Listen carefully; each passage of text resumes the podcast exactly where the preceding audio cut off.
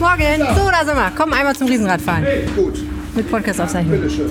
Dankeschön. Also, Ich habe gedacht, ich mache heute mal ein bisschen was Feierliches. das kann ja nicht wahr sein. Na, guck dir das mal an. Danke. Dankeschön. Emma, ich mache mir gerade noch ein Brot, weil ich denke, wer weiß, was jeder ist. Ja, ich hätte dich fast vorgewarnt. Mit besten Empfehlung von Oskar Bruch Oh, danke schön. gibt es hier ein kleines Frühstücksbuffet. Kinder, ich habe mal, und es gibt ganz oben, es stehen ganz oben das wichtigste Kekse und Kuchen. Dann gibt es hier ähm, Obstsalat und hier so Joghurt für das leichtere Frühstück an. Und hier unten gibt es das, was ich dann leer esse, nämlich Meinst die Joghurt für das Aufschnittplatte. leichtere Frühstück, das ich zu mir nehme, bevor ich oben die ganzen Kekse dann aufesse? Ich im Wow. Riesenrad essen, das hätte ich auch nicht gedacht Das in ist ja meinem Leben. toll. Ich habe ja immer so Schiss. Das ist ja der Ich Wahnsinn. bin weit gekommen mit meiner Höhle. Ah, ja, echt? Weit gekommen. So. Ja, und dann hätten wir uns ja auch durch einen, einen schöneren Tag aussuchen können. Ne? Ja, die Aussicht, wobei man kann relativ weit gucken. Ich sehe da hinten grauen Nebel.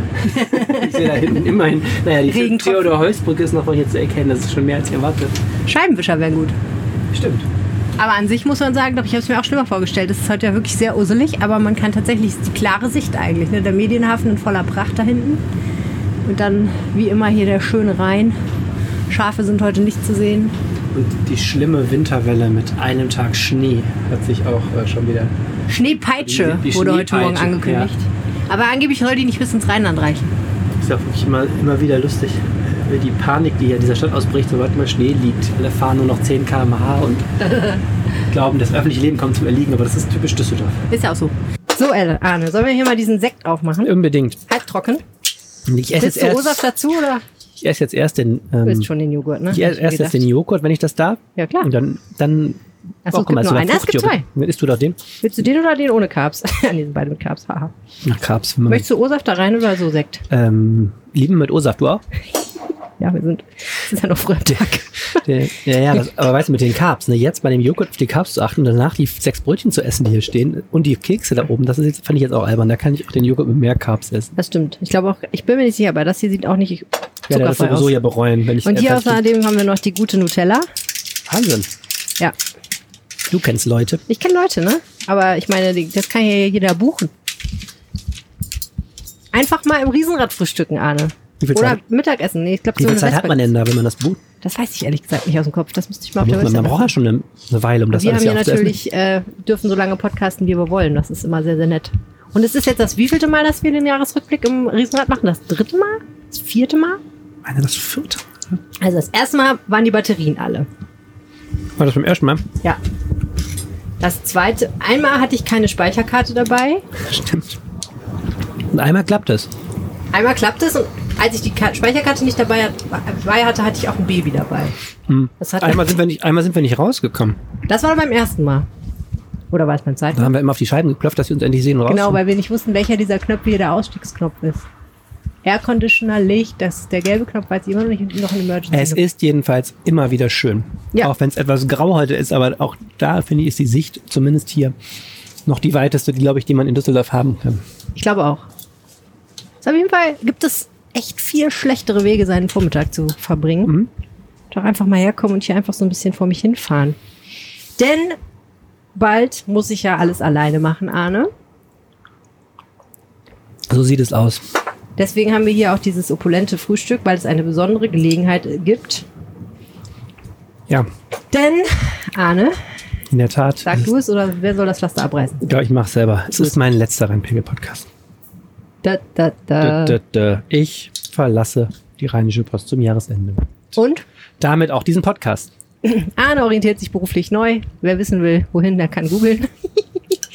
Ja, und das heißt, ähm, das ist der letzte Rheinpegel mit Arne Lieb. Und deswegen haben wir gedacht, wir machen einen Rückblicks-Hattrick. Wir machen einen ganz, ganz kurzen Wochenrückblick, was heute, was so los war diese Woche. Heute ist übrigens Donnerstag. Heute nehmen wir es am Donnerstag auf. Dann machen wir einen Jahresrückblick 2022 und reden mal darüber, was dieses Jahr alles so los war. War auch ziemlich viel. Und dann machen wir noch, hänge ich noch an, habe ich gedacht, schneide ich noch so eine kleine Best of Arne Lieb im Rheinpegel-Podcast. Ey, Ja, habe ich mir so schon, schon eine ganz lange Liste gemacht. hast du noch die ersten Folgen? Ja, klar. Sind, sind die noch online? Nee, Ich habe mich nie getraut, hab mich nie getraut, da reinzuhören. Ja, ich werde das nochmal tun. Äh, genau, und das machen wir heute. mein Name ist Arne Lieb und ich sitze im Riesenrad auf dem Burgplatz zusammen mit Helene Pawlitzki. Ihr hört Folge 236 dieses Podcasts und der Rhein steht bei 1,65 Metern. Rheinpegel. Der Düsseldorf-Podcast der Rheinischen Post. Ja, herzlich willkommen im Rheinpegel-Podcast. Wir sprechen hier jede Woche darüber, was in Düsseldorf wichtig ist. Und diese Woche sprechen wir darüber, was das ganze Jahr in Düsseldorf wichtig war. Mein Name ist Helene Pawlitzki. Ich kümmere mich bei der Rheinischen Post um die Podcasts. Und mein Name ist Arne Lieb. Ich bin stellvertretender Leiter der Düsseldorfer Lokalredaktion und dort zuständig für Kommunalpolitik. Was war diese Woche los, Arne? Was sind so die Themen, die bei dir so aufgepoppt sind? Ähm, Ich habe mir drei aufgeschrieben. Du hast dir drei Ich habe aufgeschrieben. mir drei aufgeschrieben. Aber ich bin gespannt, was deine Themen sind. Also es war aus ähm, arbeitstechnischen Gründen für Journalisten ein bisschen eine nervige Woche, weil immer abends irgendwas passierte. Schweinerei. Ähm, Die Leute auch keine ich Rücksicht hab, nehmen. es hat sich wirklich bei Twitter irgendwer beschwert, habe ich jetzt gelesen die Woche, dass der DFB die Trennung von Oliver Bierhoff um 22.11 Uhr verkündet hat und hat sich wirklich beschwert unter dem Motto, da sind doch alle Journalisten schon zu Hause, das könnte man doch bitte um 15 Uhr machen. Das fand ich irgendwie auch lustig. Aber jedenfalls, naja, wir hatten ähm, äh, am Fre Montag einen, einen, einen überhaupt nicht schönen Anlass, nämlich diese Räumung des ähm, Weihnachtsmarkts und des Rathauses, die allerdings natürlich schon gegen halb vier war, aber sich dann bis in den Abend zog. Da wusste man nicht, ist wirklich ein Terroranschlag zu erwarten. Am Schluss war es dann offensichtlich ein Drohanruf eines, tja, eines Menschen, der noch nicht gefasst ist, der aber offensichtlich keinen Anschlag ähm, verübt hat und wohl auch nicht verüben wollte. Aber war natürlich eine Riesenaufregung. Ähm, Ja. Der ganze Weihnachtsmarkt hat nicht wieder aufgemacht. Ähm, äh, Sitzung des Haute Finanzausschusses, da kam die Polizei rein, während im Rathaus Krass. der so dieser wichtigste Ratsunterausschuss tagte Obwohl die Räumung ja um 18 Uhr vorbei war, oder? Ich habe gelesen, dass sie dann gesagt haben, okay, kein, kein glaubwürdiger, äh, also keine glaubwürdige Ja, Drohung. irgendwie war das dann so, genau. Aber so, so zog sich das auf jeden Fall ein bisschen ab. Naja, jedenfalls dieser Ausschuss, die kam wohl die Polizei ran, sagte so den Politikern jetzt bitte schnell raus. Und dann hat sich hier der Krass. Oberbürgermeister und ein paar Stadtmitarbeiter haben dann auf der Rückseite des Rathauses verharrt. Da gibt's ja so eine neue Anlaufstelle von Ordnungsamt und Polizei. Es war schon also ziemliche Aufregung. Wie gesagt, am Ende ist nichts Schlimmes passiert zum Glück. Ähm, aber das fand ich schon heftig und ich finde, da geht schon so ein Film los, wenn man hört, Anschlagswarnung, Polizei evakuiert Innenstadt, ähm, puh, wo man natürlich auch so vom vom, äh, vom Nervlichen her sofort Total. natürlich bei Bildern ist, die man ja nicht in der eigenen Stadt haben möchte. Ja. Oder natürlich auch überhaupt nicht haben möchte. Nee. Naja, Dienstag war dann ein freudigerer Anlass, der abends ähm, ein bisschen nervte, nämlich, dass Marokko meinte, äh, Spanien im Elfmeterschießen rausschmeißen zu müssen. Äh, das hatte ich ehrlich gesagt überhaupt nicht kommen sehen. Ich hatte gedacht, jetzt trauern die Marokkaner, weil sie ausgeschieden sind, siehe da. Und natürlich gab es dann auch wieder wildes, wildes Feiern in Oberbilk und Autokorso, auch durch andere Stadtteile und Oh so. ja. Äh, auch das zu, naja, es war gar nicht so spät, auch halb acht, acht oder so, aber war auch so ein bisschen so ein, auch so ein, naja, irgendwie nicht so ganz klar kalkulierbares Ereignis, wo man auch nicht wusste, wie groß wird das jetzt da. Es ist auch einfach kalt und dunkel. Ich meine, wer will da vor die Tür gehen, ne? Genau. Wir Und dann gestern war Ruhe. Wie war deine Woche? So, Klopf auf Holz. Ja, ähm, zwei von diesen drei Themen habe ich tatsächlich mir auch aufgeschrieben als bemerkenswert diese Woche. Das dritte Thema ist, dass die Gaspreise erhöht, Mhm. ähm, erhöht werden von den Stadtwerken.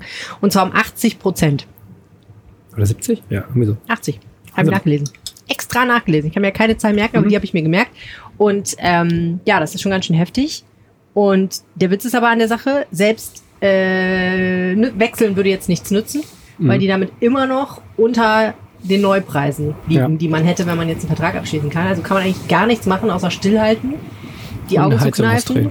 Ja, ja, die Heizung ausdrehen, zumindest seinen Verbrauch um 20 Prozent drosseln, weil dann natürlich die Gaspreisbremse greift und man dann doch noch einigermaßen glimpflich davonkommen kann. Wobei man dann trotzdem immer noch mehr bezahlt, als man vorher bezahlt hätte. Ja. Aber naja, Ist halt, ist sehr, das. ist halt sehr individuell, wie ein das Thema trifft, je nachdem auch, ne, Ja. wie man wohnt und Total. auch wie das Haus natürlich isoliert was ist. verdient. Ne? Ähm, also ich finde da die Beispielrechnung bei uns immer sehr interessant. Also wenn jetzt normal in der Wohnung wohnst, so einer Sandwich-Wohnung, wo du drüber Nachbarn hast und drunter, die also von Mhm. allen Seiten so mitgeheizt wird, ist das ja gar nicht so ein wahnsinniger Unterschied. Aber beim freistehenden Einfamilienhaus mit schlechter Dämmung Mhm. äh, ist der Sommerurlaub, glaube ich, ziemlich in Gefahr jetzt. Ne? Mhm. Und interessant ist auch diese Gaspreisbremse, die, glaube ich, immer noch nicht vom Bundestag beschlossen ist, wenn ich richtig informiert bin. Ähm, macht doch jetzt den Unterschied da, ne? Ich habe also statt der 80 Prozent mehr sind es dann irgendwie 20 Prozent mehr oder so. Das ist schon, das sind schon echt verdammt viele hundert Euro, um die es dann da geht. ne? Ja, also auf jeden Fall wirst du dieses Jahr sehr viel mehr, also beziehungsweise mit der nächsten Rechnung sehr viel mehr bezahlen müssen als mit der davor. Ab 1. Februar gilt. Genau. Und äh, was ich auch noch spannend fand in dem Zusammenhang ist, dass die Bürgerstiftung in Düsseldorf einen Fonds eingerichtet hat für Menschen, die wirklich Probleme kriegen dadurch.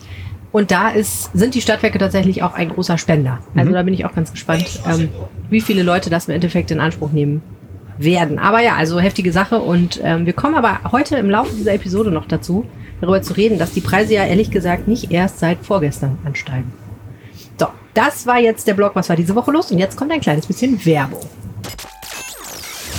Weihnachten drückt näher und äh, damit äh, ist auch die Hochphase der Weihnachtsmarktzeit. Wir haben über den Weihnachtsmarkt äh, namens Weihnachtszauber auf dem Areal Böhler ja schon mehrfach gesprochen. Der geht noch bis zum Tag vor Heiligabend, also dem 23. Dezember. Ähm, immer mittwochs bis freitags von 16 bis 22 Uhr und samstags und sonntags von 13 bis 21 Uhr. Du hast uns ja schon was erzählt zur Atmosphäre und zum Essen da von diesem Weihnachtszauber. Worüber wir noch nicht gesprochen haben, ist, dass es dort auch Veranstaltungen gibt. Das ist richtig. Und ich glaube, das hebt ein bisschen diesen Weihnachtsmarkt auch ab von anderen Weihnachtsmärkten, dass da jeden Abend und jeden Nachmittag ein tolles Live-Programm ist. Ich gehe jetzt einfach mal mit dir die Woche durch. Am Freitag, wenn dieser Podcast erscheint, könnte man sich die Sex-Vibes anhören. Es ist nichts Unanständiges, Arne. Es handelt sich um Saxophon. Also Saxophonmusik, sehr schön. Am Samstag spielt die Werkskapelle Böhler. Am Sonntag kommt die Kindermusikerin Isa Glücklich und, halte ich fest, der Nikolaus kommt vorbei. Nee. Doch, der echte wahre Nikolaus. Großartig, oder? Und äh, an nächste Woche, Sonntag übrigens, kommt Volker Rosin, was ja ungefähr gleich nach dem Nikolaus kommt in der Spektakularität. Und am Mittwoch kommt die Puppenbühne Kasperl auf Abenteuer und danach legt DJ Torte mit Weihnachtssitz auf. Da war ich schon und habe mir das angehört. Der macht wirklich sehr geschmackvolle Weihnachtsmusik. Finde ich wirklich, muss man echt sagen, schön. Und am Donnerstag kommt äh, Travesty, die bezaubernde Genie aus dem Revue-Palast Ruhr, bringt Musik mit. Also es ist auf jeden Fall cool und das ganze Programm kann man sich anschauen unter www.areal-böhler.de. Da gibt's die Rubrik Weihnachtszauber, da steht alles mit Uhrzeiten und so weiter. Also auf jeden Fall hingehen. So, kommen wir zum Jahresrückblick 2022. Ich habe mir erlaubt, ein paar Kategorien zu bilden mit Themen. Ich lese dir jetzt die Kategorien vor und du darfst sagen, womit wir starten wollen. Kategorie Nummer Jeopardy im eins, Grunde. genau, heißt Good News. Kategorie Nummer zwei, Verkehr, Verkehr, Verkehr, and not the sexy kind. Düsseldorf, is it changing? Or is it? Kategorie Nummer drei. Das sind aber komplizierte Kategorien. Kontroversen 2022. And for fun. Ist das nicht dasselbe wie Good News? Nein. Es Ich habe mich, also es echt, ich hab, kann mich an nichts mehr erinnern. Ich kann mich jetzt, glaube ich, nur noch an Good News erinnern.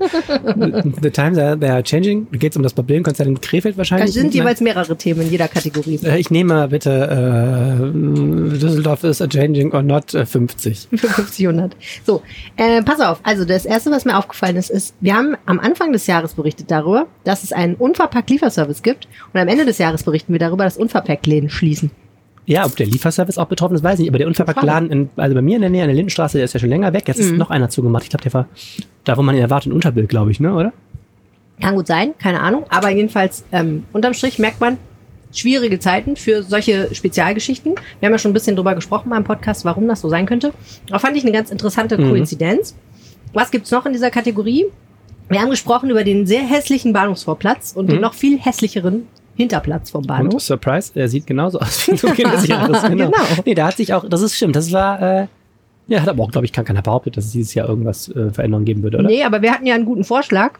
Wir haben ja gesagt, die Stadt soll den noch einfach mal aufreißen, den Platz. Guter Vorschlag, hat wieder keiner gehört davon. Ich verstehe auch nicht, aber das wäre natürlich die Idee gewesen, einfach mal Tatsachen zu schaffen, und dann mal komplett das Pflaster abzuräumen Mhm.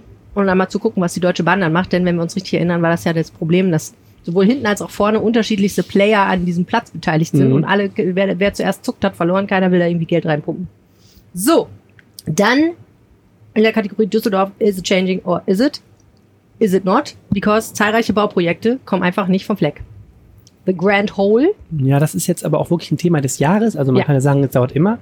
Übrigens, da hinten ist dieses, wenn du jetzt mal rausguckst in Richtung Flughafen, Ja. siehst du das? Da ist dieses, ähm, da wo die vielen Kräne ja, stehen. das ist das frühere Fashion House, wo Ach, jetzt krass. irgendwas gebaut wird. Das ist die größte Anzahl von Kränen auf einem ein- einzelnen Gelände. Meine Söhne waren begeistert, als Heftig. wir da mal mit dem Auto standen. Das sieht aus wie eine Industrie. Dass wenn du den nördlichen Dings. Zubringer fährst, kommst du da vorbei. Da ist einfach, die haben einfach, glaube ich, nur so viele Kräne, wie sie finden konnten, dahingestellt. Ich weiß gar nicht, ob da überhaupt was gebaut wird in Wald, aber es ist der Wahnsinn. Fällt mir jetzt gerade ein zu Bauprojekten, weil irgendwie in Düsseldorf kannst du ja immer hier rumgucken. Ah, es waren mal mehr, ne, als dieses Jahr. Früher konnte man noch mehr Kräne ja, sehen. stimmt. Ja. Das ist aber irgendwie ein Thema des Jahres. Also Baukosten explodieren. Ähm, einige große Projekte werden kleiner oder gar nicht angefangen, wo man diese glitzernden Animationen sah gesagt wurde, jetzt kommt hier das super mega Ge Gebäude. Es lohnt sich offensichtlich nicht mehr so. Inflation, Baukosten und so weiter. Und dazu kommt halt dieses ganze Drama mit äh, dieser Adlergruppe. Ich will das jetzt gar nicht nochmal auffächern, aber es gibt hier so einen Immobil deutschen Immobilienmulti, der in schwersten Turbulenzen ist, wo auch ja, wirklich ähm, seltsame Geschäftspraktiken untersucht werden. Und der steckt in einer Menge von großen Projekten drin, in deutschen Großstädten, unter anderem auch in einigen sehr wichtigen hier in Düsseldorf, wie dem Glashütten äh, Areal in Gerresheim. Da stellt sich wirklich die Frage, wird das jetzt nochmal verkauft? Geht es da überhaupt los? Und so sehr deprimierend, wenn man bedenkt, äh, die, der Druck auf dem Wohnungsmarkt immer weiter zunimmt, wenn man bedenkt, dass dann so eine riesen Areale, wo sehr, sehr viele Wohnungen entstehen sollen, einfach nicht bebaut werden. Das Ja. ist schon, finde ich, politisch sehr ärgerlich. Total. Und da gibt es halt auch eine große politische Diskussion gerade. Ähm, gibt es da überhaupt Instrumente, dass man denen in den Hintern treten kann oder muss man das wirklich ausnutzen? Ich gehe ja jeden Tag am Grand Central, Ist was so mal Grand hm. Central werden soll, was aber das große Loch irgendwie ist, vorbei. Und ja, das ähm, ist einfach auch sowas, dass man sich denkt, das ist auch so eine verdammte Schande, weißt du, so viele Wohnungen, die da entstehen könnten und sich Leute einfach freuen würden, da einzuziehen und das passiert einfach nicht. Ja, also und ähm, die Lösung ist nicht in Sicht. Außerdem kommen wir jetzt noch in dieser Kategorie zu zwei meiner Lieblingsüberschriften äh, von Podcast-Episoden, die wir je gemacht haben. Mhm. Schluss mit Luxusmüsli. Stimmt. Da ging es darum, dass Düsseldorf mal lernen muss, nicht mal über seine Verhältnisse zu leben, jetzt wo es nicht mehr so Stimmt, wahnsinnig ja, ich hatte Geld das an dem. Beispiel Seitenbacher Müsli erklärt, glaube ich, ne? Wir haben, sind nicht verklagt worden, meiner geheimen Passion. erstaunlicherweise. Und Problemflamingo Opernhaus. Gibt es da eigentlich irgendwas Neues? Die, also farb, farblich ist es so geblieben mit den Flamingo-Farben. Beim Opernhaus. Mm, mm, ja, es gibt so ein bisschen Sorgen politisch, dass das schwarz-grüne Bündnis nicht die Kraft hat, da richtig weiterzukommen, weil auch die Grünen scheinbar nicht so oder anscheinend nicht so wahnsinnig interessiert daran sind, das mit der Oper so wirklich schnell voranzutreiben. Nicht? Also letztes Mal hast du mir noch erzählt, dass sie so wahnsinnig Druck machen, dass das doch für alle offen sein muss. Ja, ja, genau. bla, bla, Ja, ja, ja, das ist so, die machen, genau. Also die, dieser Punkt jetzt, der so auch aus der CDU stärker so kommt, ist, die Grünen machen wahnsinnig Druck darüber, dass diese neue Oper mindestens perfekt sein soll, aber auch noch 27 andere Sachen bitte vorher geklärt werden sollen in einer Bürgerbeteiligung, bei der möglichst jeder Düsseldorfer persönlich interviewt wird und auch noch geklärt wird, ob das Konzept auch noch auf dem Kopf stehend und Flamingo-Farben funktioniert Und und, es so. gegendert ist und, Und gegendert und es gibt jetzt halt äh, da Kritik. Ähm, klimaneutral. oder es gibt da die Befürchtung von, von Leuten, die wirklich sehr interessiert sind an dieser Oper, dass die Grünen schlicht und ergreifend auch versuchen, da ein bisschen Zeit zu schinden, weil ähm, das ist in einem, ich habe das in meinem Kommentar geschrieben, gerade im sehr bequemen Stadium. Es gibt einen Grundsatzbeschluss, Düsseldorf leistet sich diese neue Oper, die ganze Kulturwelt hat geklatscht, aber momentan muss sie halt auch noch keiner bezahlen und es muss auch keiner unangenehme Entscheidungen treffen. Ähm, es ist ja, es steht ja im Raum, dass Düsseldorf nicht nur eine normale Oper wie andere naja, andere Großstädte bauen auch keine normalen Oper, aber äh, wir bauen nicht nur eine normale Oper, sondern es soll eben auch eine neuartige Oper sein, offen für alle. Also das Stichwort ist ja mal Oper für alle mit super anderen Nutzungen, wo jeder jeden Tag vorbeigeht, selbst wenn er gar keine Oper gut findet und klima klimaneutral und weiß was ich. Okay, Und ich nehme meinen Lachen so. zurück. Ich nehme meinen Lachen zurück. In der Stadtbibliothek hat es meiner Ansicht nach geklappt. Ja, da was, das ist ja auch immer so ein Selbst Beispiel. Leute, das die ist, keine Bücher lesen, gehen dahin. also genau, eines der schlimmsten Buzzwörter in diesem äh, Zusammenhang ist ja immer der dritte Ort. Ich weiß überhaupt nicht genau, was die anderen beiden Orte sind, aber es wird immer gesagt, Zu Hause und zur Arbeit. ah, okay. Es wird immer gesagt, eine Stadt braucht mehr dritte Orte, also Orte, wo sich man sich treffen kann und die Und Stadt nichts kostet. unsere, unsere von uns beiden herzlich geliebte Zentralbibliothek neu löst das wirklich ein, finde ich.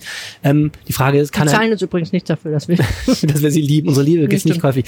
Ähm, bei der Oper weiß ich nicht, wie man das einlösen will und ich habe so ein bisschen auch das Gefühl an der Stelle, wenn man mal irgendwann beschließt, wie diese Oper genau auszusehen hat, nachdem man jetzt jahrelang gesammelt hat, wo jeder Ideen einbringen konnte, wie toll die Oper werden könnte, wird es halt auch enttäuscht. Dann irgendwann geben die sagen, naja, ist ja doch nur eine Oper geworden. Ähm, deswegen meine ich, das Projekt ist gerade eigentlich politisch an einem sehr bequemen Status. Man kann alle Ideen äußern, man muss aber noch nichts entscheiden und es drängt sich so ein bisschen der Verdacht auf, dass die Grünen äh, angesichts auch dieser sehr leeren Stadtkasse ähm, auch jetzt nicht zwingend bis 2025, weil die nächste Kommunalwahl ist, da jetzt viel weiterkommen wollen. Aber das ist doch ehrlich gesagt eine komplette politische Barockerklärung. Äh, Barockerklärung. Bankrotterklärung, wenn es so wäre. Also, weil man kann doch nicht einfach sagen, jetzt lassen wir das mal so schön im, im Limbo oder wie das heißt. Wir lassen das einfach mal so hängen in der Luft. Limo ist das, wo man unter der Stange geht. Aber ist nicht auch Limbo die Vorhölle oder so? Man ist nicht ganz in der Hölle und auch nicht ganz im Himmel. Ich weiß nicht, egal. Du weißt, was ich meine. Man kann doch nicht einfach sagen, Also, Ich finde, Limbo ist, ist auch ein bisschen die Hölle, aber es bequem. ist ein anderes Thema. wir, entsch wir, entsch wir entscheiden jetzt einfach mal gar nichts. Meinst du das wirklich ernst? Meinen die das wirklich ernst? Naja, ähm, also es ist doch so, Das ist doch schlimm. Naja, es ist doch so. Ich meine, niemand verlangt ja, dass die nächstes Jahr anfangen. Also der Zeitplan ist ja sowieso etwas länger. Man Haben Sie denn jetzt guck mal, eigentlich man entschieden, hat wo sich, das Ding überleg man hat sich jetzt ein Jahr mehr Zeit genommen. Okay. Es ist so folgendes. Äh, es gab ja bei dem Grundsatzbeschluss, eigentlich sollte man damals bei dem Grundsatzbeschluss Ende 2021 schon entscheiden, wohin das Teil kommt. Hm. Äh, so, und dann hat man aber gesagt, nee, nee, nee, stopp, zwei Möglichkeiten, mögliche Standorte gibt's noch. Nämlich den alten Standort, wo jetzt das jetzige Großer Opernhaus steht. Ja. Oder da, wo der geschlossene Kaufhof am Wehrhahn ist. Mhm. So, der ist sowieso meines Erachtens nicht mehr so wahnsinnig wahrscheinlich wegen dieser ganzen René Benko-Geschichte. Der, der würde nur funktionieren, wenn René Benko, der Kaufhof Karstadt-Eigner, mitspielt. Der hat momentan auch Turbulenzen verschiedener Art, da haben wir auch drüber geredet. Und Oh ja. ähm, da ist die Frage, will man sich mit dem einlassen? Ich glaube, dass die Politik am Ende sowieso auf den alten Standard der Oper kommen wird. Ähm, das ist seit Jahren untersucht worden. Die Vor- und Nachteile sind eigentlich ziemlich geklärt. So, jetzt hat die Politik aber gesagt, naja, geklärt ist aber noch nicht super geklärt. Wir machen noch ein Dreivierteljahr einen städtebaulichen Wettbewerb, Planungswettbewerb und noch mehr Untersuchungen und lässt sich noch ein Dreivierteljahr mehr Zeit, obwohl sowieso schon verlängert wurde, Mein bis Gott. man überhaupt diesen Standard aussucht. Und das ist so eine Art von, da könnte man mutmaßen, dass es auch eine Strategie ist, um das Projekt etwas in die Länge zu ziehen. Dann kann man nicht sagen, es wird nichts gemacht, weil Mhm. mehr prüfen ist ja nie, irgendwie nie falsch. Aber sagen wir mal, wenn man unbedingt schnell eine Oper haben wollte, wäre das meines Erachtens nicht mehr nötig gewesen. Irgendwann muss Politik ja auch mal entscheiden. Ja. Und eigentlich ist diese Entscheidung, also die, wie gesagt, die Argumente liegen auf der, auf der Hand. Man muss nur irgendwann auch Entscheidungen treffen. Okay. Vorsichtigere Menschen als du würden den Grünen unterstellen. Verstehe. Wir, ich meine, ist ja auch alles gut. Es ist ja auch nicht so, dass jetzt außer die Leute, die in der Oper arbeiten und die Leute, die sehr regelmäßig in die Oper gehen, jetzt wirklich Zeitdruck verspüren. Ich glaube, der Rest von Düsseldorf sagt sich so, muss jetzt nicht nächstes Jahr sein, muss auch nicht in fünf Jahren sein, ist schon okay, Hauptsache ihr seid Ja, das, das sind dann zwei, zwei Sachen, die da entgegenlaufen. Das eine ist, äh, die Haushaltslage ist schlecht, die Stimmung gesamtpolitisch ist schlecht mit, mit Ukraine-Krieg, mit Corona-Auswirkungen und mit Lehrern, mit, mit Finanzproblemen und so weiter. Es ist sowieso ein bisschen heikel, jetzt eine Oper zu beschließen. Ich glaube, dass da Wer weiß, ob wir nicht doch noch eine Bürgerinitiative dagegen irgendwann haben und so. Ähm, da jetzt vielleicht noch mal ein bisschen auf bessere Zeiten zu warten, ist nicht ganz falsch. Wie gesagt, können ja auch ne, einen riesigen Serverraum dahinstellen. man kann böse sagen, diese Oper, deren Dach wir übrigens offen sehen können, da ist er doch. Ah, ja. ähm, die, äh, diese Oper verfällt jetzt seit 20 Jahren, ohne dass einer richtig anständig was dagegen tut. Da kann die noch ein paar Jahre mehr verfallen. Ähm, das einzige Problem ist, die Frage ist halt, wie lange diese alte Oper noch durchhält. Ähm, also kann man die immer wieder flicken. Wir stecken, ich habe es kürzlich mal aufgeschrieben, viele, viele Millionen Euro Hm. pro Jahr da in diese Oper, nur damit die äh, betriebsbereit bleibt, weil irgendwann stürzt sonst das Dach ein. Also die ist wirklich einfach ziemlich marode. Und du steckst halt immer mehr Millionen in ein Gebäude, was du am Ende womöglich abreißt. Ja. Ähm, da kann man natürlich fragen, ist das nachhaltig? Und zweitens, schlimmstenfalls, Worst-Case-Szenario, irgendwann machen die uns das Ding noch zu. Wer weiß, welche Brandaufsicht da irgendwann kommt oder so. Glaube ich aber ist nicht so wahrscheinlich. Das heißt, ob die jetzt drei oder vier Jahre mehr warten, wird wahrscheinlich den Braten auch nicht mehr fett machen. Na gut, aber es kommt auf die Liste der Themen, die man 2023 mal beobachten kann. Ja, aber gestimmt. Aber sagen wir mal, ich hatte mehr Dynamik bei der Oper dieses Jahr erwartet, als am Ende des Jahres gebracht hat, weil dieser Grundsatzbeschluss war vor dem Jahreswechsel und dieses Jahr wurde wahnsinnig viel über die Oper geredet und wahnsinnig wenig eigentlich erreicht, finde ich. So ist es. So, möchtest du jetzt über Kontroversen reden oder über Verkehr? Mein Gott, ihr Schwachschau. Oder gute Nachricht? Wir schaukeln sehr, ne? Was haben wir denn? Äh, Ich, dann nehm, muss ich immer aus. Du musst nicht gar aus. nicht gucken. Dann nehme ich Kontroversen 20, bitte. 22. Äh, eine kleine Kontroverse, die wir vielleicht mal ganz kurz erwähnen können, ist, ähm, es gab ja diese Geschichte, dass es bei der Nacht der Museen auch die Mahn- Gedenkstätte aufhatte, die auch hier Ach sehr ja. in der Nähe Oh Gott, ist. das ist das lange her schon wieder. Lange her schon wieder, ne? Genau, aber es war im Sommer, ist gar nicht so lange her. Und ähm, die haben den Abend in der Mahn- Gedenkstätte beschlossen mit einer kleinen Partei, wo auch ein DJ namens Theo Fitzos aufgelegt hat, an dessen Namen man ja in Düsseldorf auch kaum vorbeikommt. Und jemand hat das gefilmt und ein relativ entrüstetes Video Bei- ins Internet gestellt. Bei dem Portal, wo ungefähr alle Geschichten, die völlig unnötig sind, herkommen, nämlich Twitter. Nee, ich glaube, das war bei Instagram und dann hat es jemand bei Twitter Ach so, das war aufgegriffen Twitter und dann ging gesehen, der okay. Shitstorm erst richtig los und alle haben sich darüber aufgeregt, dass da äh, getanzt wird. Mhm. Man muss dazu sagen, dass der Raum, in dem getanzt wird, jetzt nicht irgendwie gepflastert war mit Fotografien von Überlebenden oder Opfern des Holocaust oder so, sondern es ging um die Aufarbeitung in der Bundesrepublik, aber trotzdem haben das manche etwas als offenbar als sehr unpassend empfunden und das hatte auch noch so eine interessante Komponente, fand ich, weil ähm, die Frau, die das gefilmt hat, gesagt hat, also sie selber ist, glaube ich, ähm, ich weiß nicht, ich weiß nicht, ob sie Deutsche ist. Auf jeden Fall ist sie, glaube ich, Muslimin. Und sie hat gesagt, die Deutschen haben immer so einen erhobenen Zeigefinger bei der Erinnerungskultur und dann machen die sowas. Kann doch nicht euer Ernst sein. Aber sehr durch die, sehr durch die, um die Ecke argumentiert. Ja, aber das kann teilten sagen, viele, ne? Kann So. doch auch sagen, äh, kann doch auch sagen, da hatten die Deutschen endlich mal keinen erhobenen Zeigefinger. Also, Das kann man auch sagen. Aber naja, er hat natürlich nicht ganz unrecht damit, dass die Deutschen schon noch he- häufig einen erhobenen Zeigefinger Ja, das, das stimmt schon. haben. Also, was man sagen muss, ich glaube, was viele Leute, hatte ich bei den Kommentaren das Gefühl, was viele Leute da verwechselt haben, ist, dass die Mahnung-Gedenkstätte eben keine KZ-Gedenkstätte ist an einer historischen Stätte. Ähm, also da war Man früher, da war früher mal in, in, in, in SZ ein Polizeihauptquartier irgendwie so. Der, der Ort ist schon ein bisschen historisch belastet, aber es ist jetzt nicht ähm, in dem Sinne eine wie gesagt, nicht eine KZ-Gedenkstätte, sondern ich glaube, das haben viele falsch verstanden, sondern es ist letztendlich ein, ähm, ein Museum und eine Forschungsstätte und eine sehr, sehr gute und eine, äh, pädagogische Stätte ähm, zur Aufarbeitung der NS-Zeit, das schon, aber sie, das ganze Museum kommt jetzt eigentlich nicht so daher, dass man sagen kann, ähm, da wäre sowas jetzt gänzlich total unpassend. Wir haben ja ein Interview dazu geführt mit dem Leiter der Manu-Gedenkstätte und das Mhm. kann ich nur jedem empfehlen, der sich das äh, mal anschauen will. Weitere Kontroversen. Thomas Reitel hat ein bisschen rumgestresst, ne? der ehemalige Oberbürgermeister. Thomas Zweimal. Geisel. Ja, Geisel. ja, ja, ja. Entschuldigung, war, war ein bisschen über 80 Gramm jetzt undeutlich. Thomas Geisel, der ehemalige Oberbürgermeister, ähm, seines Zeichens SPD-Mitglied, hat erst in seinem Blog Stimmt. Dinge Ach veröffentlicht, die anderen so ein Jahr. manchen Leuten ein bisschen. Ja, das muss ich auch erstmal nochmal nachlesen. Aber ich habe heute Morgen dann nochmal in seinem Blog gestöbert und er weicht nicht davon ab, wie man Thomas Geisel kennt. Wenn er einmal eine Position gefunden hat, Nee, dann reitet er so lange darauf rum, wie es geht. Und in diesem Fall ist es immer noch so, dass er sagt, erstens, wenn man gleichzeitig aus Atomkraft und Kohle aussteigt, aber die erneuerbaren Energien noch nicht so weit sind, dann muss man sich nicht wundern, dass Erdgas wichtig ist. Zweitens, da kann man ja nicht einfach das Ja, das Erdgas er- abschalten. Das weiß ich gar nicht mehr. Hat er auch? Ach, Ja, das hat er ach, alles geschrieben. Ah, das habe ich nicht mehr. Ich All lese diese nicht. Positionen. Äh, drittens, das, das ist ja nicht Putin seine Schuld, dass wir von Erdgas abhängig sind aus Russland, sondern da schreibt er lang, hat er einen sehr, sehr langen Blog-Eintrag darüber, wie das historisch zustande kommt, dass wir von Erdgas abhängig sind. Und drittens, äh, oder viertens oder fünftens, ich weiß nicht, wo ich jetzt bin in der Zählweise, seien wir doch mal ehrlich, die Ukraine wird diesen Krieg nicht gewinnen, also ist eigentlich das Einzige, was wir wirklich machen können, zu verhandeln, damit das Ganze nicht noch mehr eskaliert. Das sind halt Positionen, die im Moment nicht so 100% Nee, nee. mehrheitsfähig sind. Nee, das ist das Problem. Ja, also Geisel muss man sagen, ist früherer Energiemanager von äh, Ruhrgas und hat also quasi auch mit dem Import von Gas früher sein Geld verdient. Das heißt, er kommt, ist da schon sehr Mhm. Gasindustrienah, würde ich sagen. Wie äh, viele bei der SPD. Und ähm, das, was da das Problem war, ist, dass der auf dem Höhepunkt des, also eigentlich kurz ja nach Kriegsbeginn von heute gesehen, auf dem Höhepunkt des Landtagswahlkampfs, also irgendwann, es muss so im April gewesen sein, den damaligen ukrainischen Botschafter Andrei Melnik, der ja durchaus eine sehr kontrovers diskutierte Gestalt war, ganz ordentlich in seinem Blog angegangen Das war hat. später. Als erstes hat er Gerhard Schröder verteidigt. Damit Gott, fing ja, alles das, an. hat, ja, das, das hat aber eigentlich alles äh, fast keiner gelesen. Also ne, Geiles Blog ist ja jetzt nicht gerade das, das Leitmedium der deutschen Sozialdemokratie, sondern ähm, das Problem war, dass er eine, einen Beitrag geschrieben hat, wo er den damaligen ukrainischen Botschafter Andrei Melnik, der ja durchaus auch eine kontrovers diskutierte Person war, wirklich massivst angegangen hat und auch ähm, in dem Blog auch in Frage stellt, ob diese wie war das denn, Opferzahlen, die die Ukraine nennt, so stimmen. Also war schon ziemlich heikel.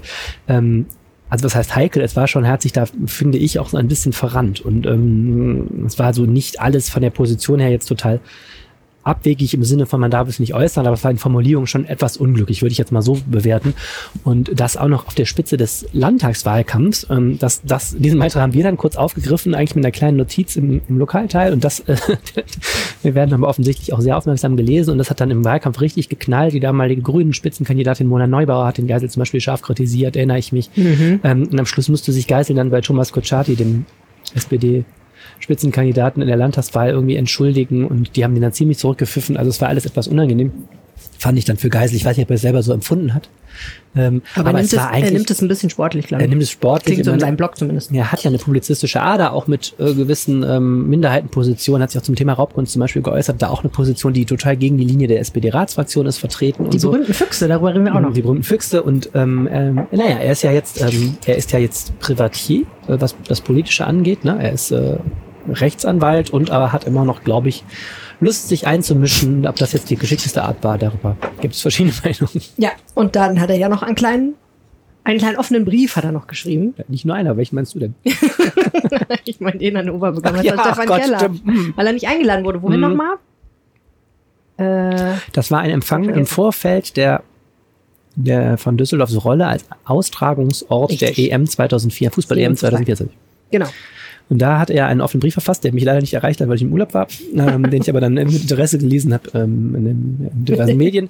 Und da hat er denn den, hat er sich beschwert, weil er nicht eingeladen wurde zu diesem Empfang und sagt, er hat doch auch seine, seine Cheflein dazu beigetragen, dass Düsseldorf den Zuschlag bekommen hat. In der Tat, das fiel alles in seine Amtszeit, als damals der DFB und die UEFA begeistert waren, wie schön man in Düsseldorf Fußballspiele austragen kann. Also Düsseldorf hat sich ja beworben, wurde ge- gerankt und geratet und was weiß ich. Und dann, das war alles definitiv die Geiselzeit. Und da war er beleidigt, dass er nicht kommen darf. Man hatte das Gefühl, das ist ähm, von seinem Nachfolger Stefan, man duzt sich, ist das kein netter Zug. Ja. Übrigens, in der Tat, also ich, ich habe gehört aus dem politischen Raum, ähm, dass, äh, dass da in der Tat zwischen den zwei Sachen, die wir gerade erzählt haben, einen gewissen Zusammenhang gibt. Also dass es, es gibt schon noch stärkere Stimmen in der Düsseldorfer Politik, die sagen, nach diesem Lennig-Beitrag ist der Mensch eigentlich auch nicht mehr einladend und tragbar. Ähm, aber auch das wird kontrovers diskutiert. Interessant. Eine Kontroverse, die uns ja sehr bewegt hat und auch zu Extremtaten getrieben hat, war wiederum unter Beteiligung eines Oberbürgermeisters, diesmal des aktuellen, die Frage, wie gehen eigentlich die Jungs mit den Frauen um? Ach Gott, das war dieses Jahr. Schon sage ich das jetzt bei jedem Punkt? Ich glaube schon. Verdammt, Das war, mal ich, lang, wenn ich- war wieder ein Wenn langes ich Jahr. Fernsehen gucke und sage, boah, ist der alt geworden. Der mein Mann kann es auch schon nicht mehr sage das über jeden. Entweder der Mann ist der alt geworden oder oh, ist der dick geworden. oder, oder, oder er hat aber abgenommen, ist auch sehr beliebt. Ähm, ja, also, ähm, der Oberbürgermeister Stefan Keller, seines Zeichens durchaus schon seit zehn Jahren oder so Mitglied des Heimatvereins War der schon vor seinem, vor seinem Amt? Ja, als Dezernent ist er das geworden schon. Als er damals Verkehrsdezernent hier in Düsseldorf war. Ist ähm, in einem Interview von unserem Kollegen Uwe Jens Runau gefragt worden, ob er denn in den erweiterten Vorstand des Heimatvereins eintreten wird.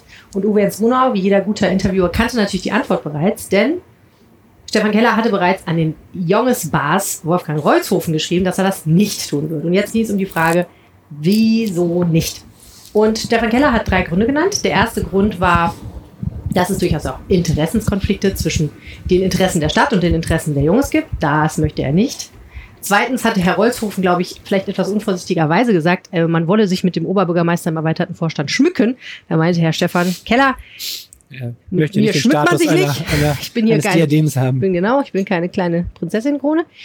Und der dritte Grund wog dann aber doch politisch etwas schwerer. Er hat nämlich gesagt, die Jungs nehmen noch nie haben sie Frauen aufgenommen und diskriminieren damit die Hälfte der Bevölkerung Düsseldorfs. Mhm. Und ich kann nicht im erweiterten Vorstand eines Vereins sitzen, was das, der das tut. Stimmt. Wie sieht Ja. das eigentlich aus? Also eigentlich gibt es noch keine Fortschritte da, oder? Ja, das ist der Gag des Jahrtausends. Sie haben beschlossen, dass sie allenfalls allerfrühestens 2023 darüber äh, Ach, abstimmen wollen. und hoffen, dass bis dahin alles wieder vergessen haben, oder was? Naja, jetzt wird natürlich die interessante Frage sein, wer von uns kommt als erster auf die Idee, ähm, tatsächlich abzustimmen.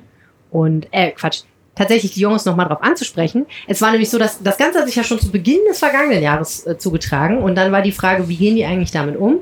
Und dann haben sie langwierige Erklärungen verlauten lassen, dass das alles ganz schwierig ist wegen Corona. Man kann sich ja nicht so richtig Ja, treffen. Ja, Frauen übertragen das. Damals aber, zog diese, nein, damals zog diese Ausrede. Ähm, nee, aber man könne sich ja gar nicht so in demselben Maße treffen und man müsste das aber ja mit allen und im April ist zwar die nächste große Mitgliederversammlung mit allen 33.000, nee, 3.300 ist glaube ich Junges.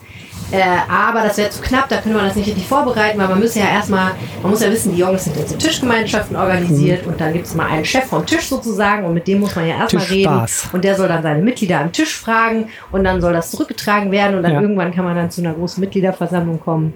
Naja, das wäre alles zu knapp. Im April würde man das nicht mehr kriegen. Ich Mhm. meine, wir schreiben Februar, also es wären durchaus noch zwei, drei Monate gewesen, aber gut.